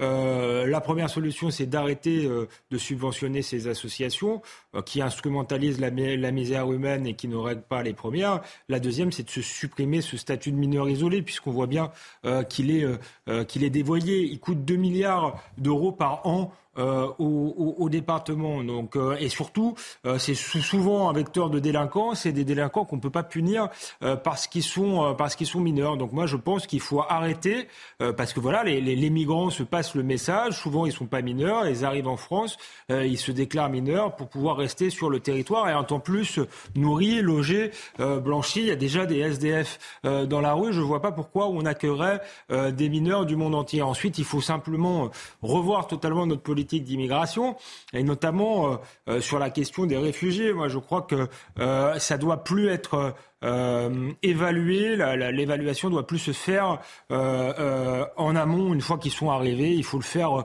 créer un service dans les ambassades et il faut qu'ils fassent leur demande de leur pays d'origine et si ils l'ont pas fait, ils doivent, ils être automatiquement considérés comme illégaux et renvoyés. Et ça, ça implique aussi plus de centres de, rétention. Ça évitera les tentes dans la rue. Karim Zerebi, un dernier mot là-dessus? Non, moi j'avoue que je suis mal à l'aise quand je vois les associations, mais même certains observateurs, consultants euh, dans les médias, euh, évoquer les migrants comme s'ils avaient une seule et même histoire tous. Euh, moi, je tiens au droit d'asile.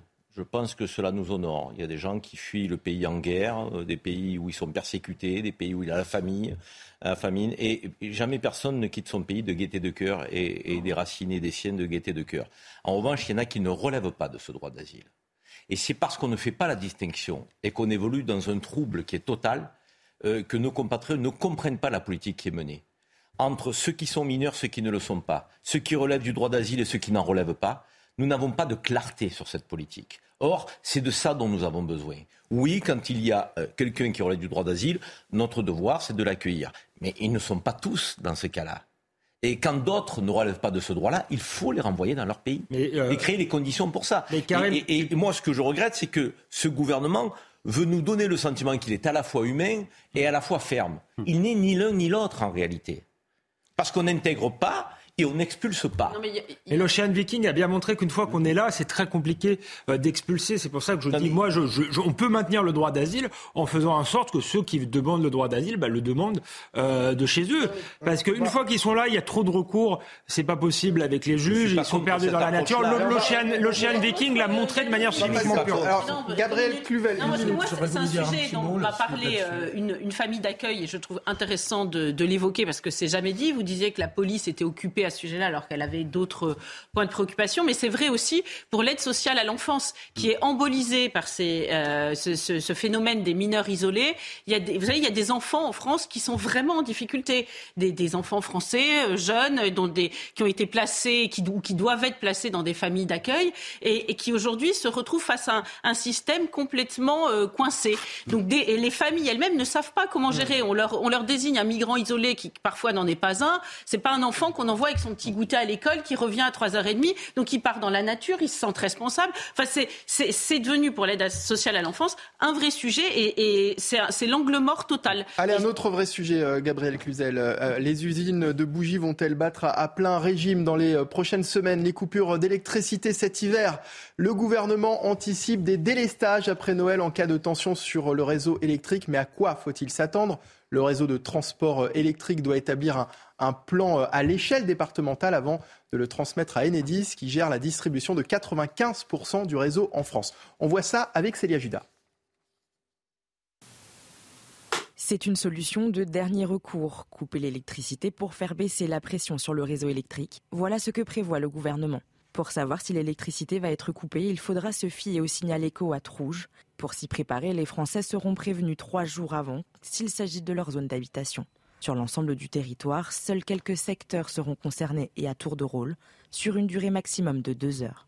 Le courant ne pourra pas non plus être coupé deux fois dans un même foyer.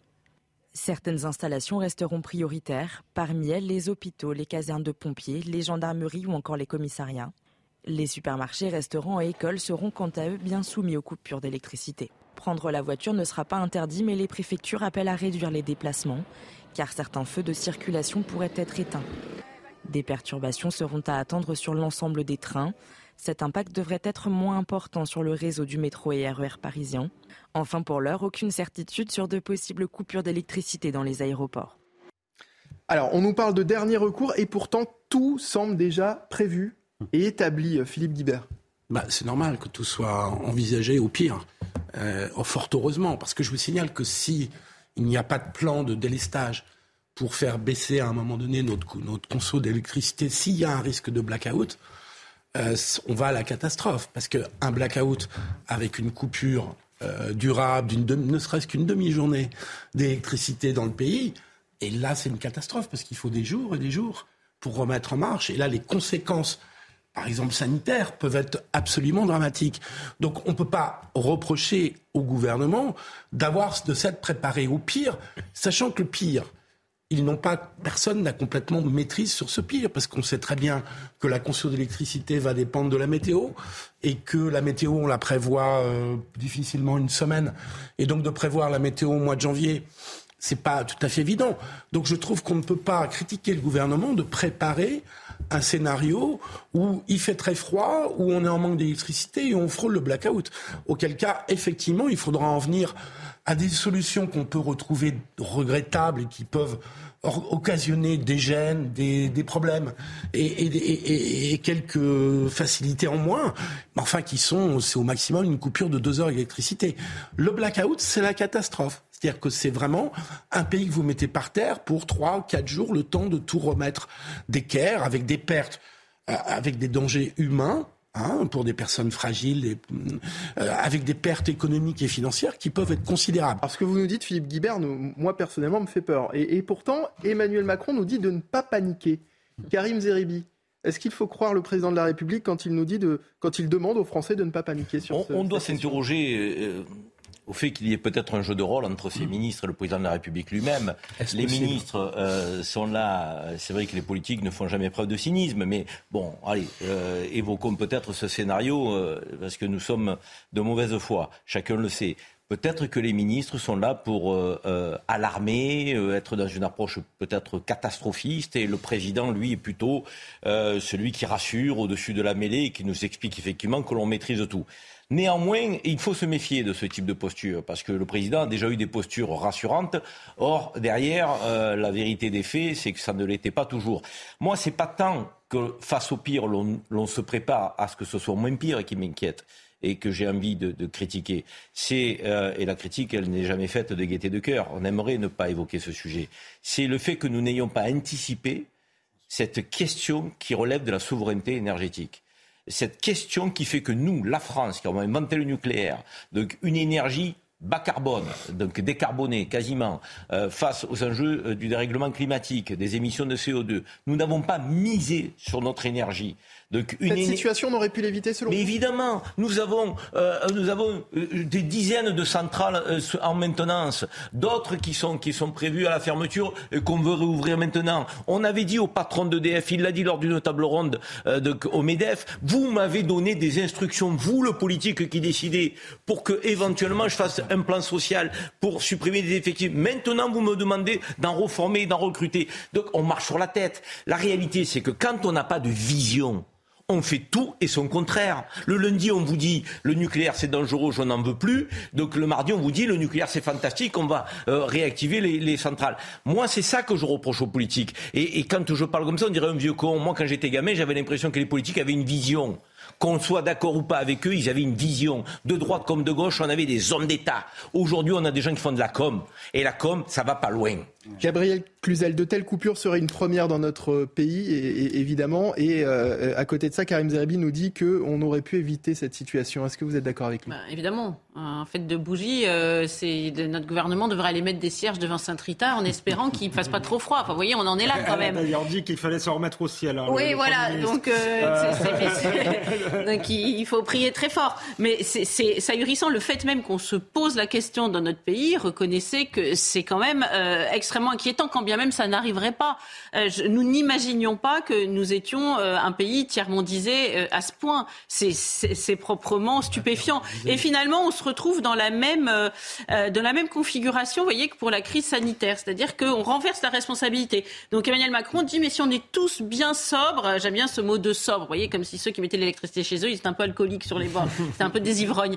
eh bien, si on est tous bien sobres, eh bien, ça va bien se passer. C'est comme la crise sanitaire avec euh, le gentil masque et les méchants soignants pas vaccinés, alors qu'on se rend compte qu'à chaque fois, le responsable, c'est euh, c'est ce, enfin, le gouvernement, c'est l'État. Alors l'État au long, au, long terme, hein, parce qu'il y a eu les mauvaises décisions d'Emmanuel Macron, d'Elisabeth Borne, qui se réjouissaient de la fermeture de Fessenheim. Enfin, François Hollande, euh, il, peut aussi largement avoir sa part de responsabilité. Donc il, n'est pas, évidemment, il n'est pas le seul. C'est pas l'État là aujourd'hui à l'instant T, mais il y a, il y a de toute évidence un, un vrai sujet d'anticipation. De fait, nous sommes dans la com.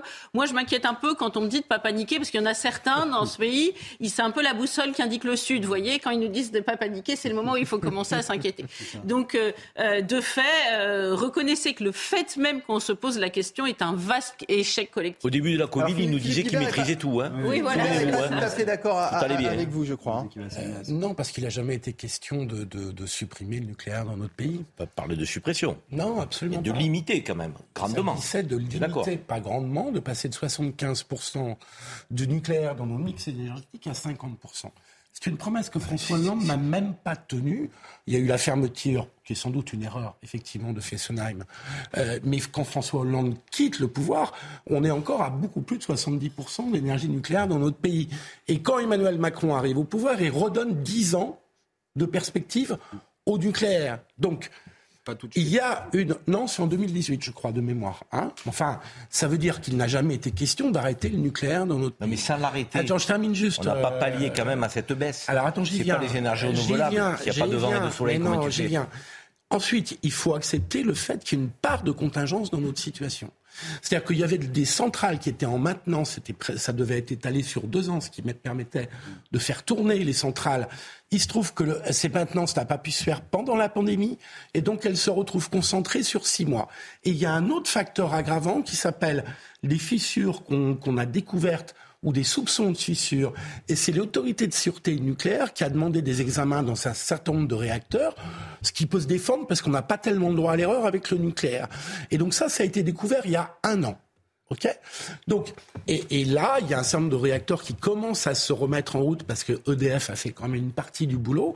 Et donc, on se retrouve dans cette situation qui tombe à un moment, évidemment, le pire pour le pays, puisque c'est le moment où euh, on a des difficultés d'approvisionnement. Philippe Alexandre a, raison de donner des précisions, mais à vous écouter, on a l'impression que c'est la faute à pas de chance. Certes, on n'a jamais parlé d'arrêt total du nucléaire, mais c'était l'horizon euh, qui se dégageait. on considérait, non mais arrêtez, on considérait que c'était une énergie, une énergie du passé, que c'était polluant, que c'était dangereux sous la pression des écologistes. Écoutez, euh, euh, au niveau de l'Union européenne, on se prend justement une amende là parce qu'on est ceux qui n'auraient pas fait assez d'éoliennes, alors qu'on est les meilleurs en termes de, euh, d'énergie décarbonée parce que justement on a le, nucléaire. Sur les renouvelables, on est les derniers. Tout Sur les renouvelables, on est les derniers. Oui, on est les derniers, mais c'est un indice de calcul. C'est un, indice de calcul qui est, qui est, mauvais et qui indique effectivement la trajectoire qu'on suivait.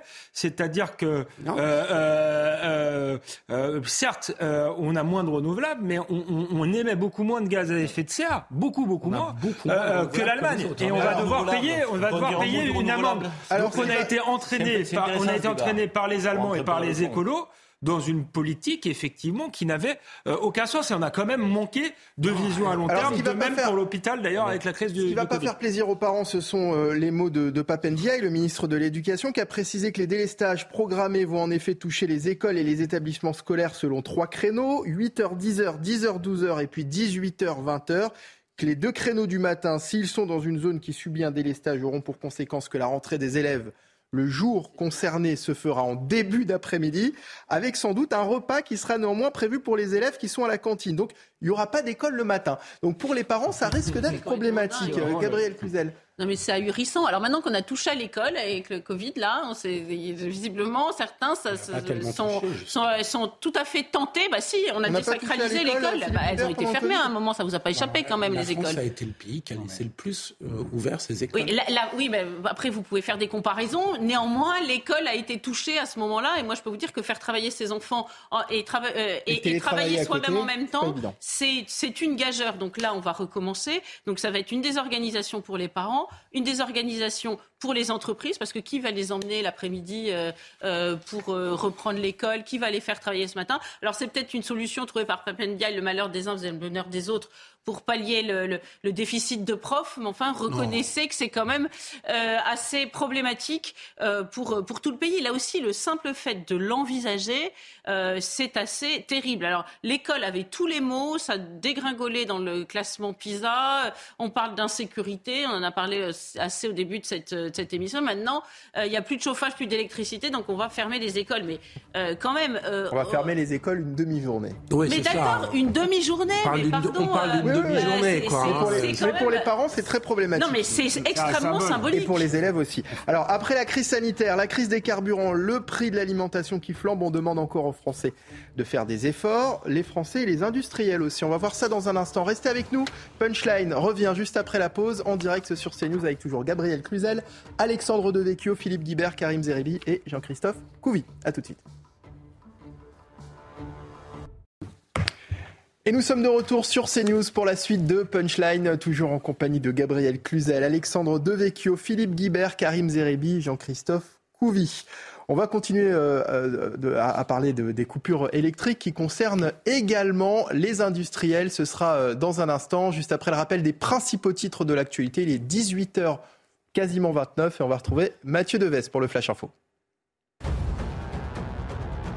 Le collégien de 13 ans agressé au couteau devant son établissement à Sarcelles est hors de danger. Les faits se sont déroulés hier en fin d'après-midi dans le Val d'Oise. Un élève de 4e a reçu un coup de couteau à l'abdomen. L'adolescent a été opéré à l'hôpital Necker à Paris et l'un des trois suspects s'est présenté ce matin à la police et a été placé en garde à vue. La Russie affirme qu'elle n'acceptera pas le plafonnement du prix de son pétrole. Le pays est confronté au plafonnement du prix de son baril à 60 dollars. Cette mesure entrera en vigueur lundi après l'accord scellé par les pays de l'Union européenne, du G7 et de l'Australie. Objectif limiter les revenus de Moscou pour financer le conflit en Ukraine. On termine ce journal avec la joie des Néerlandais au Qatar. Les Pays-Bas sont les premiers qualifiés pour les quarts de finale de la Coupe du Monde de football. Une victoire 3-1 face aux États-Unis. L'ouverture du score est signée Memphis de paille. Le deuxième but est inscrit par Dali Blind. Les États-Unis vont réduire l'écart 2-1. Mais Denzel Dumfries scelle la victoire des Pays-Bas. Ils affronteront l'Argentine ou l'Australie en quart de finale. Merci Mathieu. Mathieu Deves, prochain point euh, sur l'actualité avec euh, Mathieu, ce sera à 19h. La crise euh, de l'énergie, les Français obligés de faire avec et de s'adapter, les industriels aussi, c'est le cas dans l'Aube avec une, une, usine qui se trouve à la Chapelle Saint-Luc pour éviter la coupure de courant et réduire la consommation d'électricité.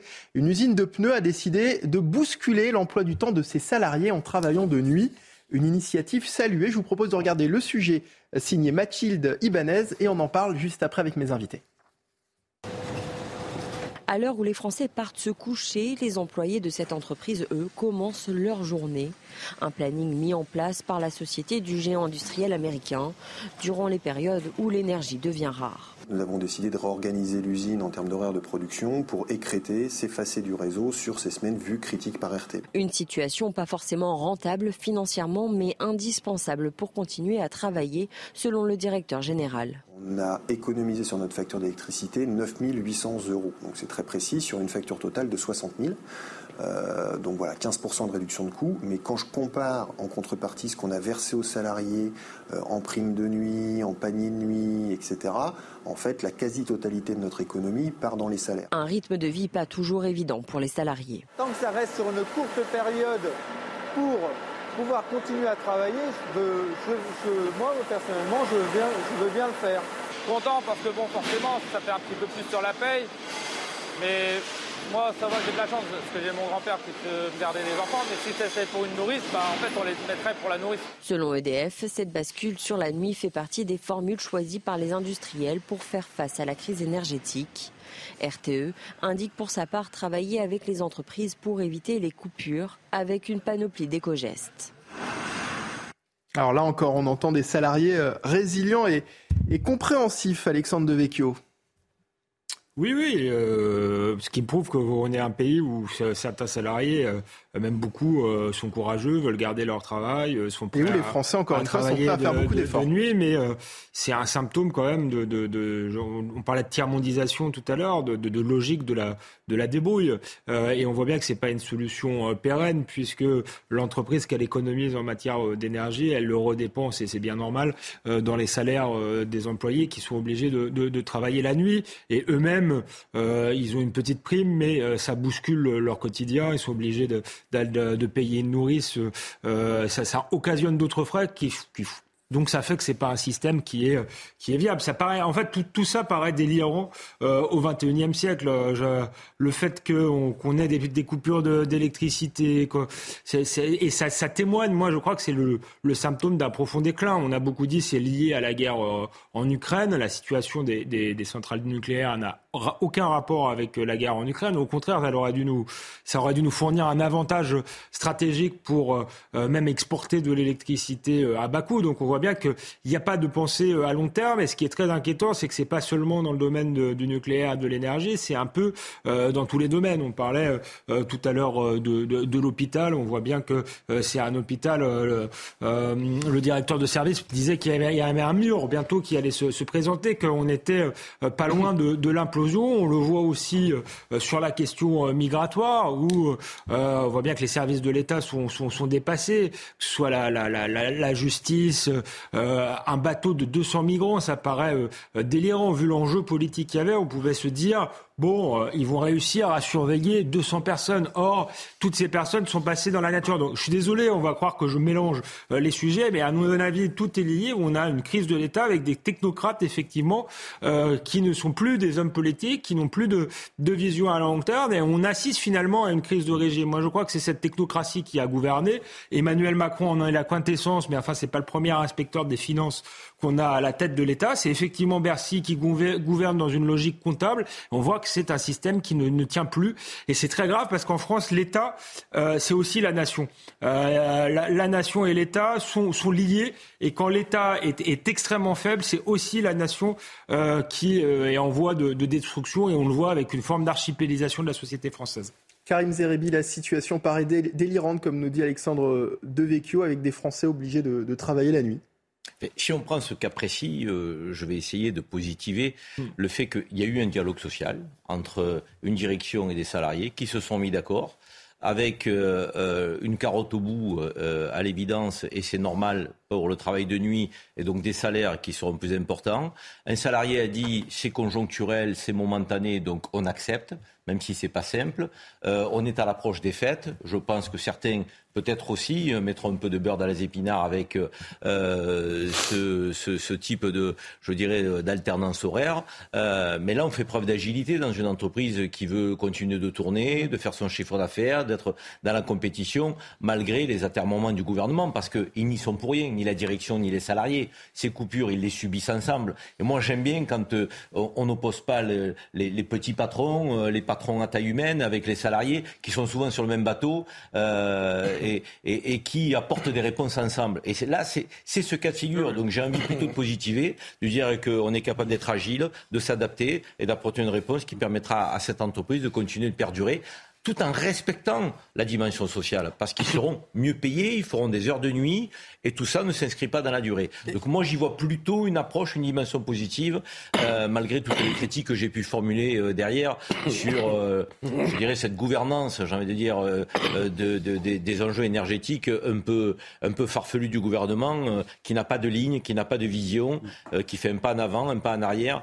Tout à l'heure, je voulais répondre à mon ami Philippe Guibert sur les, les énergies renouvelables. Euh, on dépend du vent pour les éoliennes, on dépend du soleil euh, pour les panneaux photovoltaïques. On fait ça avec des métaux rares de, qui mettent à mal l'environnement en Afrique. On va construire des, on va, on va construire des photovoltaïques euh, donc, en Chine. Donc il n'y a pas de modèle idéal en matière d'énergie. En revanche, l'énergie nucléaire aujourd'hui nous permet d'apporter un certain nombre de réponses dans un contexte qui est complexe. Et je trouve que aller vers le 50% au nom du mix énergétique dans le contexte, c'est pas pertinent. Et pour euh, revenir donc au sujet qui nous intéresse, vous saluez donc l'initiative de, de cette usine. Vous Oui. êtes, vous êtes d'accord avec ça, Gabriel euh, Cluzel? Vous êtes d'accord avec Karim? Vous aussi, vous, vous saluez euh, C'est deux choses différentes. Moi, je, je, je salue en effet euh, euh, ce chef d'entreprise, ses salariés euh, qui trouvent des solutions, parce que c'est mieux de travailler ainsi que de déposer le bilan ou de plus produire. Mais néanmoins, on voit bien que c'est pas une solution pérenne. Le, le- la personne interrogée le disait. Euh, là, lui, ça va bien parce qu'il a ses parents à côté qui peuvent garder les enfants. Mais sans parler du coût de la nourrice, faut la trouver la nourrice. Hein. Moi, je sais pas comment ils, te- ils font garder leurs enfants. Et, et, alors, et on va faire la même chose pour les écoles. Ça, c'est une super bonne idée. On va leur faire cours la nuit aussi. Hein, c'est, c'est... Non, mais... Vous lancez l'idée, Gabriel. Bah voilà, non mais c'est- on voit bien que c'est du, c'est, c'est de la, bricolage. c'est de la débrouille comme disait Alexandre Devecchio. C'est c'est bien sur le coup parce que il faut, les gens Si Papendia, il nous euh, écoute. trouvent, trouvent des solutions. Voilà, mais on voit bien que sur le long terme, c'est, c'est évidemment euh, ubuesque. Il y a des gens qui travaillent la nuit parce qu'ils doivent travailler la nuit euh, quand on est euh, euh, infirmier, sage-femme, etc. Mais il n'est pas normal que pour des questions euh, énergétiques qui ont été à, à un moment donné des mauvais choix politiques, on mette des gens dans cette situation-là. Euh, C'est évidemment euh, euh, absolument euh, lamentable et il va falloir trouver d'autres solutions. Moi, je reconnais quand même le génie français, voilà, le, qui, qui trouve euh, à, à s'adapter, mais euh, c'est pas pour autant qu'il va falloir en rester là. Allez, dans la- le reste de l'actualité, on, on change de sujet. Week-end compliqué dans les gares françaises. Une grève lancée par un collectif de contrôleurs a contraint la SNCF à annuler jusqu'à demain 6 trains sur 10 TGV et Intercités. Ils réclament des augmentations de salaire et le même statut que leurs collègues conducteurs. Une reprise progressive du trafic est prévue lundi, mais les vacances de Noël sont également menacées. Pour Fabien Villedieu, Villedieu, délégué syndical Sudrail, interrogé sur RMC, la balle est dans le camp de la SNCF. Écoutez. Les contrôleurs, ils sont en contact tous les jours avec euh, les voyageurs. Donc, euh, et c'est pas toujours très simple. Donc, c'est pas, euh, ils sont pas, euh, ils ont pas forcément envie de faire grève euh, d'ici une vingtaine de jours, hein, parce qu'ils savent qu'après, de toute façon, ils seront en contact avec eux et que c'est et retravailler les lendemains de grève, c'est jamais très simple. Donc moi je crois, j'espère en tout cas que la semaine prochaine on va trouver. là cette grève c'était un peu un coup de semonce, voilà, et, et qu'on trouvera une porte de sortie. J'y crois, voilà. Moi j'y crois. Après euh, maintenant la balle est un peu dans le dans le camp de la direction de la SNCF. Des Français pris en otage une fois de plus par des, des syndicats. Euh, Alexandre Devecchio. J'ai jamais aimé tellement le, terme prise en otage. C'est une image, mais euh, euh, c'est pas une prise d'otage. Ils mettent pas un, flingue sur la tempe euh, euh, des Français. Il n'empêche qu'ils les mettent dans une situation em- embarrassante. Et on a le sentiment quand même que les syndicats ont perdu la bataille de l'opinion et sans doute pour de bonnes raisons. Il fut un temps 95 où les grèves de la SNCF étaient suivies même pour par les salariés du privé parce qu'on avait l'impression qu'il y avait une forme de grève pour l'intérêt général. Euh, là, euh, c'est quand même compliqué euh, de, de, de- voilà, on a l'impression que c'est des intérêts catégoriels, qu'on a des syndicats corporatistes et que c'est pas forcément quand même les personnes qui souffrent le plus là, euh, qui font grève. Bon, les, les, les, contrôleurs qui veulent avoir le même salaire, euh, je crois que les, les conducteurs, euh, ça, ça paraît étrange. A priori, ils n'ont pas les mêmes conditions de, de, de travail. Donc je je vais pas, euh, je, je dirais jouer les, les droitards qui jettent la pierre à des salariés parce que après tout, faire la grève pour améliorer ses conditions de travail pourquoi pas, mais peut-être aussi qu'il, si vous voulez être plus populaire et suivi par l'opinion, il pourrait changer de, méthode. Je ne sais pas, faire le, train gratuit, par exemple, ce serait beaucoup plus sympathique, je trouve, euh, que de bloquer tout le monde. je connais un petit peu le sujet, je le dis euh, par avance, parce qu'on va peut-être trouver que je défends les contrôleurs. Mon frère est contrôleur, mon ami d'enfance avec qui j'ai grandi est contrôleur, et il y a 32 ans, j'ai exercé ce métier pendant quelques années avant de faire autre chose. Je le connais très bien pour l'avoir pratiqué. D'abord, un, ça ne sont pas les syndicats et vous l'avez dit à très juste titre euh, tout à l'heure en présentant Michael, qui ont initié ce mouvement. Ce sont, c'est un collectif qui très rapidement a réuni des milliers de contrôleurs de France et de Navarre donc, à ce mouvement. Ce mouvement, oui, il est catégoriel. Ce mouvement, il dit à la société, à la direction, qui depuis des semaines est avertie, que ces contrôleurs veulent une table ronde, que ces contrôleurs veulent discuter avec la direction, que ces contrôleurs veulent mettre sur la table des problématiques sérieuses. Quelles sont-elles? Ils sont de plus en plus agressés. Ils sont seuls dans les trains. Ils font l'information voyageurs. Ils préservent les recettes. Ils assurent la sécurité des circulations en cas de problème. Il n'y a plus de chef de gare dans les gares. Donc avant, ils étaient deux, trois pour accompagner un train de 500 à 1000 personnes. Aujourd'hui, ils sont tout seuls. Les contrôleurs revendiquent plus de légitimité, de, de bienveillance et d'attention de la part de leur direction. Ils ne sont pas considérés comme roulants, ces contrôleurs. Je ne sais pas si vous vous rendez compte, 10 découchés par mois en dehors de la maison, où ils vont dormir dans des foyers. Donc on leur dit, vous n'êtes pas roulant. Vous n'êtes pas roulant. 10 découchés par mois en dehors de la maison.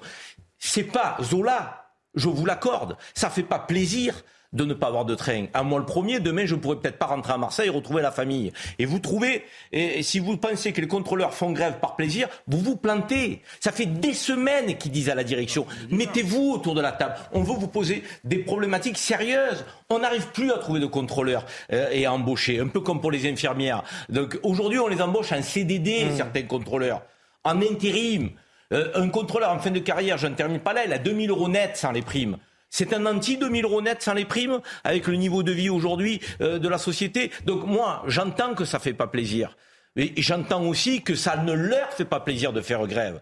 Ils préfèrent, parce qu'à la fin du mois, contrairement à ce que j'ai pu entendre sur certains plateaux où on fantasme, les jours de grève ne sont pas payés depuis 30 ans à la SNCF. Vous entendez 30 ans. Donc ça va être en moins pour la fiche de paye à l'aune des fêtes. Ils ont aussi envie de passer des fêtes en famille et de faire cadeau à, leurs enfants. Donc aujourd'hui, ils vont être pénalisés, mais parce qu'ils n'en peuvent plus. Ils ne sont pas entendus par une direction qui ne dialogue pas. Or, le dialogue social dans notre pays, si on ne l'a pas, eh bien, on attend de pousser les gens à bout. Et maintenant, je vais vous dire, et j'en termine par là, parce qu'ils ont fait grève là, jeudi 8 décembre, il y a une table ronde comme par hasard. Mais est-ce que, c'est pas, est-ce que finalement c'est pas la même histoire chaque année? Est-ce que finalement à cette période de l'année, il y a pas, les contrôleurs non.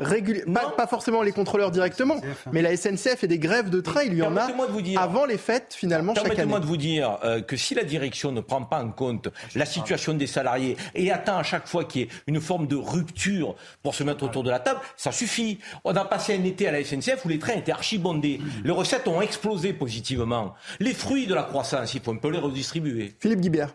Oui, je voudrais prolonger ce que dit Karim avec une réflexion plus générale sur ce que font les directions d'entreprise dans notre pays. Parce que Alexandre a, raison, on peut critiquer les attitudes de certains syndicats, la volonté de blocage. Je suis quand même extrêmement frappé que de Total, il y a quelques mois, à la SNCF aujourd'hui, il faille attendre un mouvement de grève dur pour que les directions acceptent de se mettre autour de la table. On a quand même en France un problème, peut-être avec, certaines méthodes des syndicats, je ne dis pas qu'ils sont exempts de critiques à leur faire, mais on a un problème quand même de direction d'entreprise qui n'ont pas l'air de bien comprendre ce que c'est que le dialogue social et qui, à mon avis, peuvent même avoir des stratégies parfois plus cyniques, c'est-à-dire qu'ils attendent que toute l'opinion, évidemment, soit mécontente pour renforcer leur position de négociation. Et pour dire, oh, c'est les méchants syndicats qui bloquent le pays et qui les mettent en position de négociation. C'est pas un mouvement syndical, là. Hein. Ah, je l'ai dit, c'est important quand même. Hein. C'est un peu comme les position de moins lâcher dans les négociations. Donc, on a un problème en France patronat, syndicat, de dialogue social, d'anticipation. Parce que tu, as raison de souligner que ce mouvement a été lancé depuis des semaines et des, semaines. Il et donc on se retrouve effectivement à pousser des salariés dans une voie qui n'est pas la bonne pour le pays. Hmm. Euh, c'est-à-dire de faire des grèves blocages. Parce que la réalité, c'est que d'autres méthodes, Alexandre, Tu as raison. Mais je reconnais, pour se faire entendre. Je reconnais que c'est les, les méthodes les plus dures qui, qui fonctionnent le mieux. On l'a vu avec, mais, avec Total. Mais alors attendez, parce qu'on parlait effectivement des grèves qui, qui se répètent en cette période de l'année. La grève de ce week-end inaugure le 14e mois de décembre perturbé sur le réseau ferroviaire français en moins de 20 ans. Combien coûtent les grèves? Parce que là, vous allez voir que la facture est, est, est salée.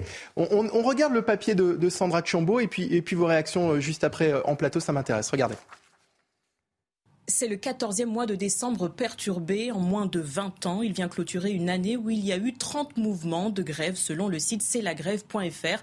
Pour les syndicats, je cite, c'est la tradition, le seul moyen de se faire entendre.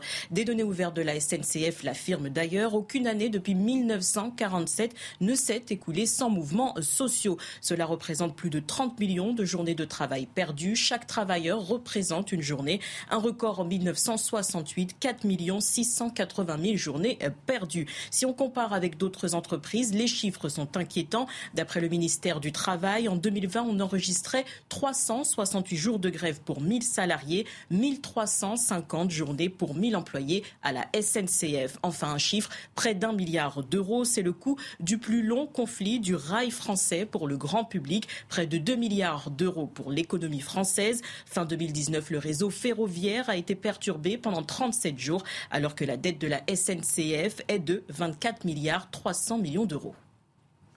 Alors, on disait euh, juste avant, effectivement, que c'est la seule moyen de, de, le seul moyen de, de, de, se faire entendre pour euh, les, les, salariés de la SNCF. Plus de 30 millions de jours de, travail perdus à la SNCF à cause des, des, grèves depuis la Seconde Guerre mondiale. Ces chiffres donnent tout de même le, le tournis, Gabriel Cluzel. Mais euh, évidemment, il, je, je n'ai pas souvenir d'un Noël sans grève SNCF. Ça revient, c'est comme le Père Noël, sauf que ça, profite, ça procure beaucoup moins de joie. Voilà, les grèves SNCF. Donc, euh, moi, le problème, c'est que je, je il y a une espèce de petite musique qui dit que si vous trouvez que les contrôleurs exagèrent ou, les, ou la SNCF de façon générale, les, salariés de la SNCF, c'est que vous êtes méchante parce que vous êtes avec le vilain patron. Moi, je ne suis pas du tout avec le patron de la SNCF. Je veux bien entendre toutes les démonstrations montrant qu'ils n'ont pas suffisamment redistribué euh, leurs résultats, tout à fait faramineux. Le problème, c'est qu'aujourd'hui, qui en souffre euh, Ce sont des Français qui n'ont rien demandé à personne et qui déjà ramassent sur tous les sujets. Quand vous êtes votre propre petit patron, que vous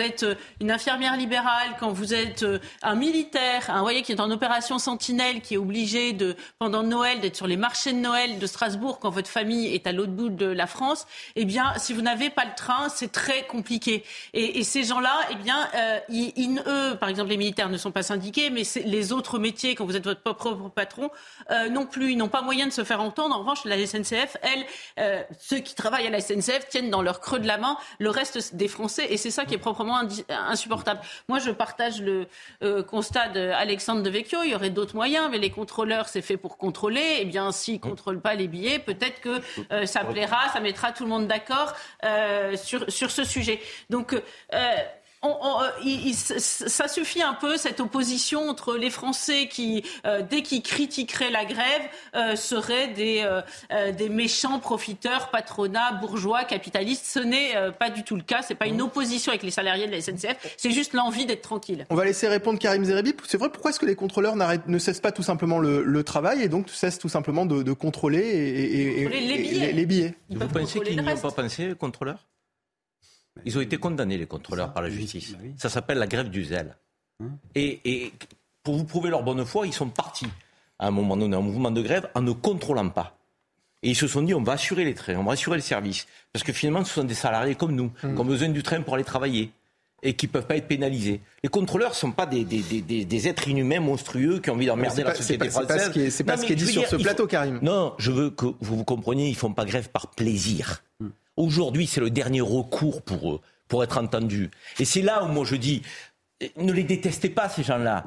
Il faut en vouloir à la direction qui n'a pas créé les conditions du dialogue pour que les trains circulent. Alors même si la direction ne lâche pas tout, Personne ne dit qu'il faut tout lâcher dans une négociation, mais au moins le respect de les accueillir, de les écouter, de, de prendre en compte leurs revendications et de répondre à certaines d'entre elles. La grève du zèle, faire circuler des trains sans contrôler les billets, les contrôleurs l'ont fait. Ils ont été sanctionnés par la justice. Donc c'est un procédé auquel ils ont pensé et qui leur a été interdit.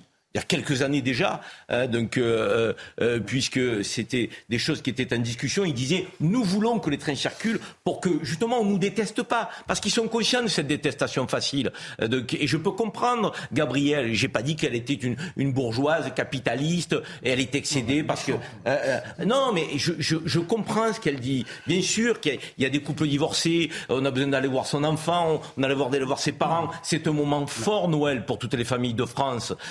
Mais les contrôleurs ne font pas ça de gaieté de cœur. Les contrôleurs, s'ils le font aujourd'hui, je puis vous le dire, c'est pour ne pas le faire le 24 et le 25 décembre. C'est pour espérer que d'ici là, il y aura une table ronde qui permettra d'ouvrir la négociation. Et elle est ouverte. Et évidemment, on peut comprendre, par hasard. mais on peut comprendre le désarroi des, des Français. Et à une époque où on demande aux Français de privilégier le train, il y a forcément une, une forme d'incohérence là-dessus. Merci à, à, à, tous les cinq d'avoir été euh, avec moi pour, pour ce punchline. Merci Gabrielle Cluzel, directrice euh, de la rédaction de Boulevard Voltaire, Alexandre Devecchio, rédacteur en chef du Figaro, Jean-Christophe Couvi, secrétaire national unité SGP, Karim Zerebi, consultant CNews et merci Philippe Guibert, enseignant, consultant, d'avoir été à mes côtés. C'est déjà euh, terminé. Merci à tous. Merci à vous de nous avoir suivis. Je vous retrouve demain 17h pour un nouveau numéro de Punchline. Dans un instant, ce sera 16 disputes présentées par Elliot Deval. Pour voir ou revoir cette émission, c'est sur cnews.fr. À demain sur CNews. Salut.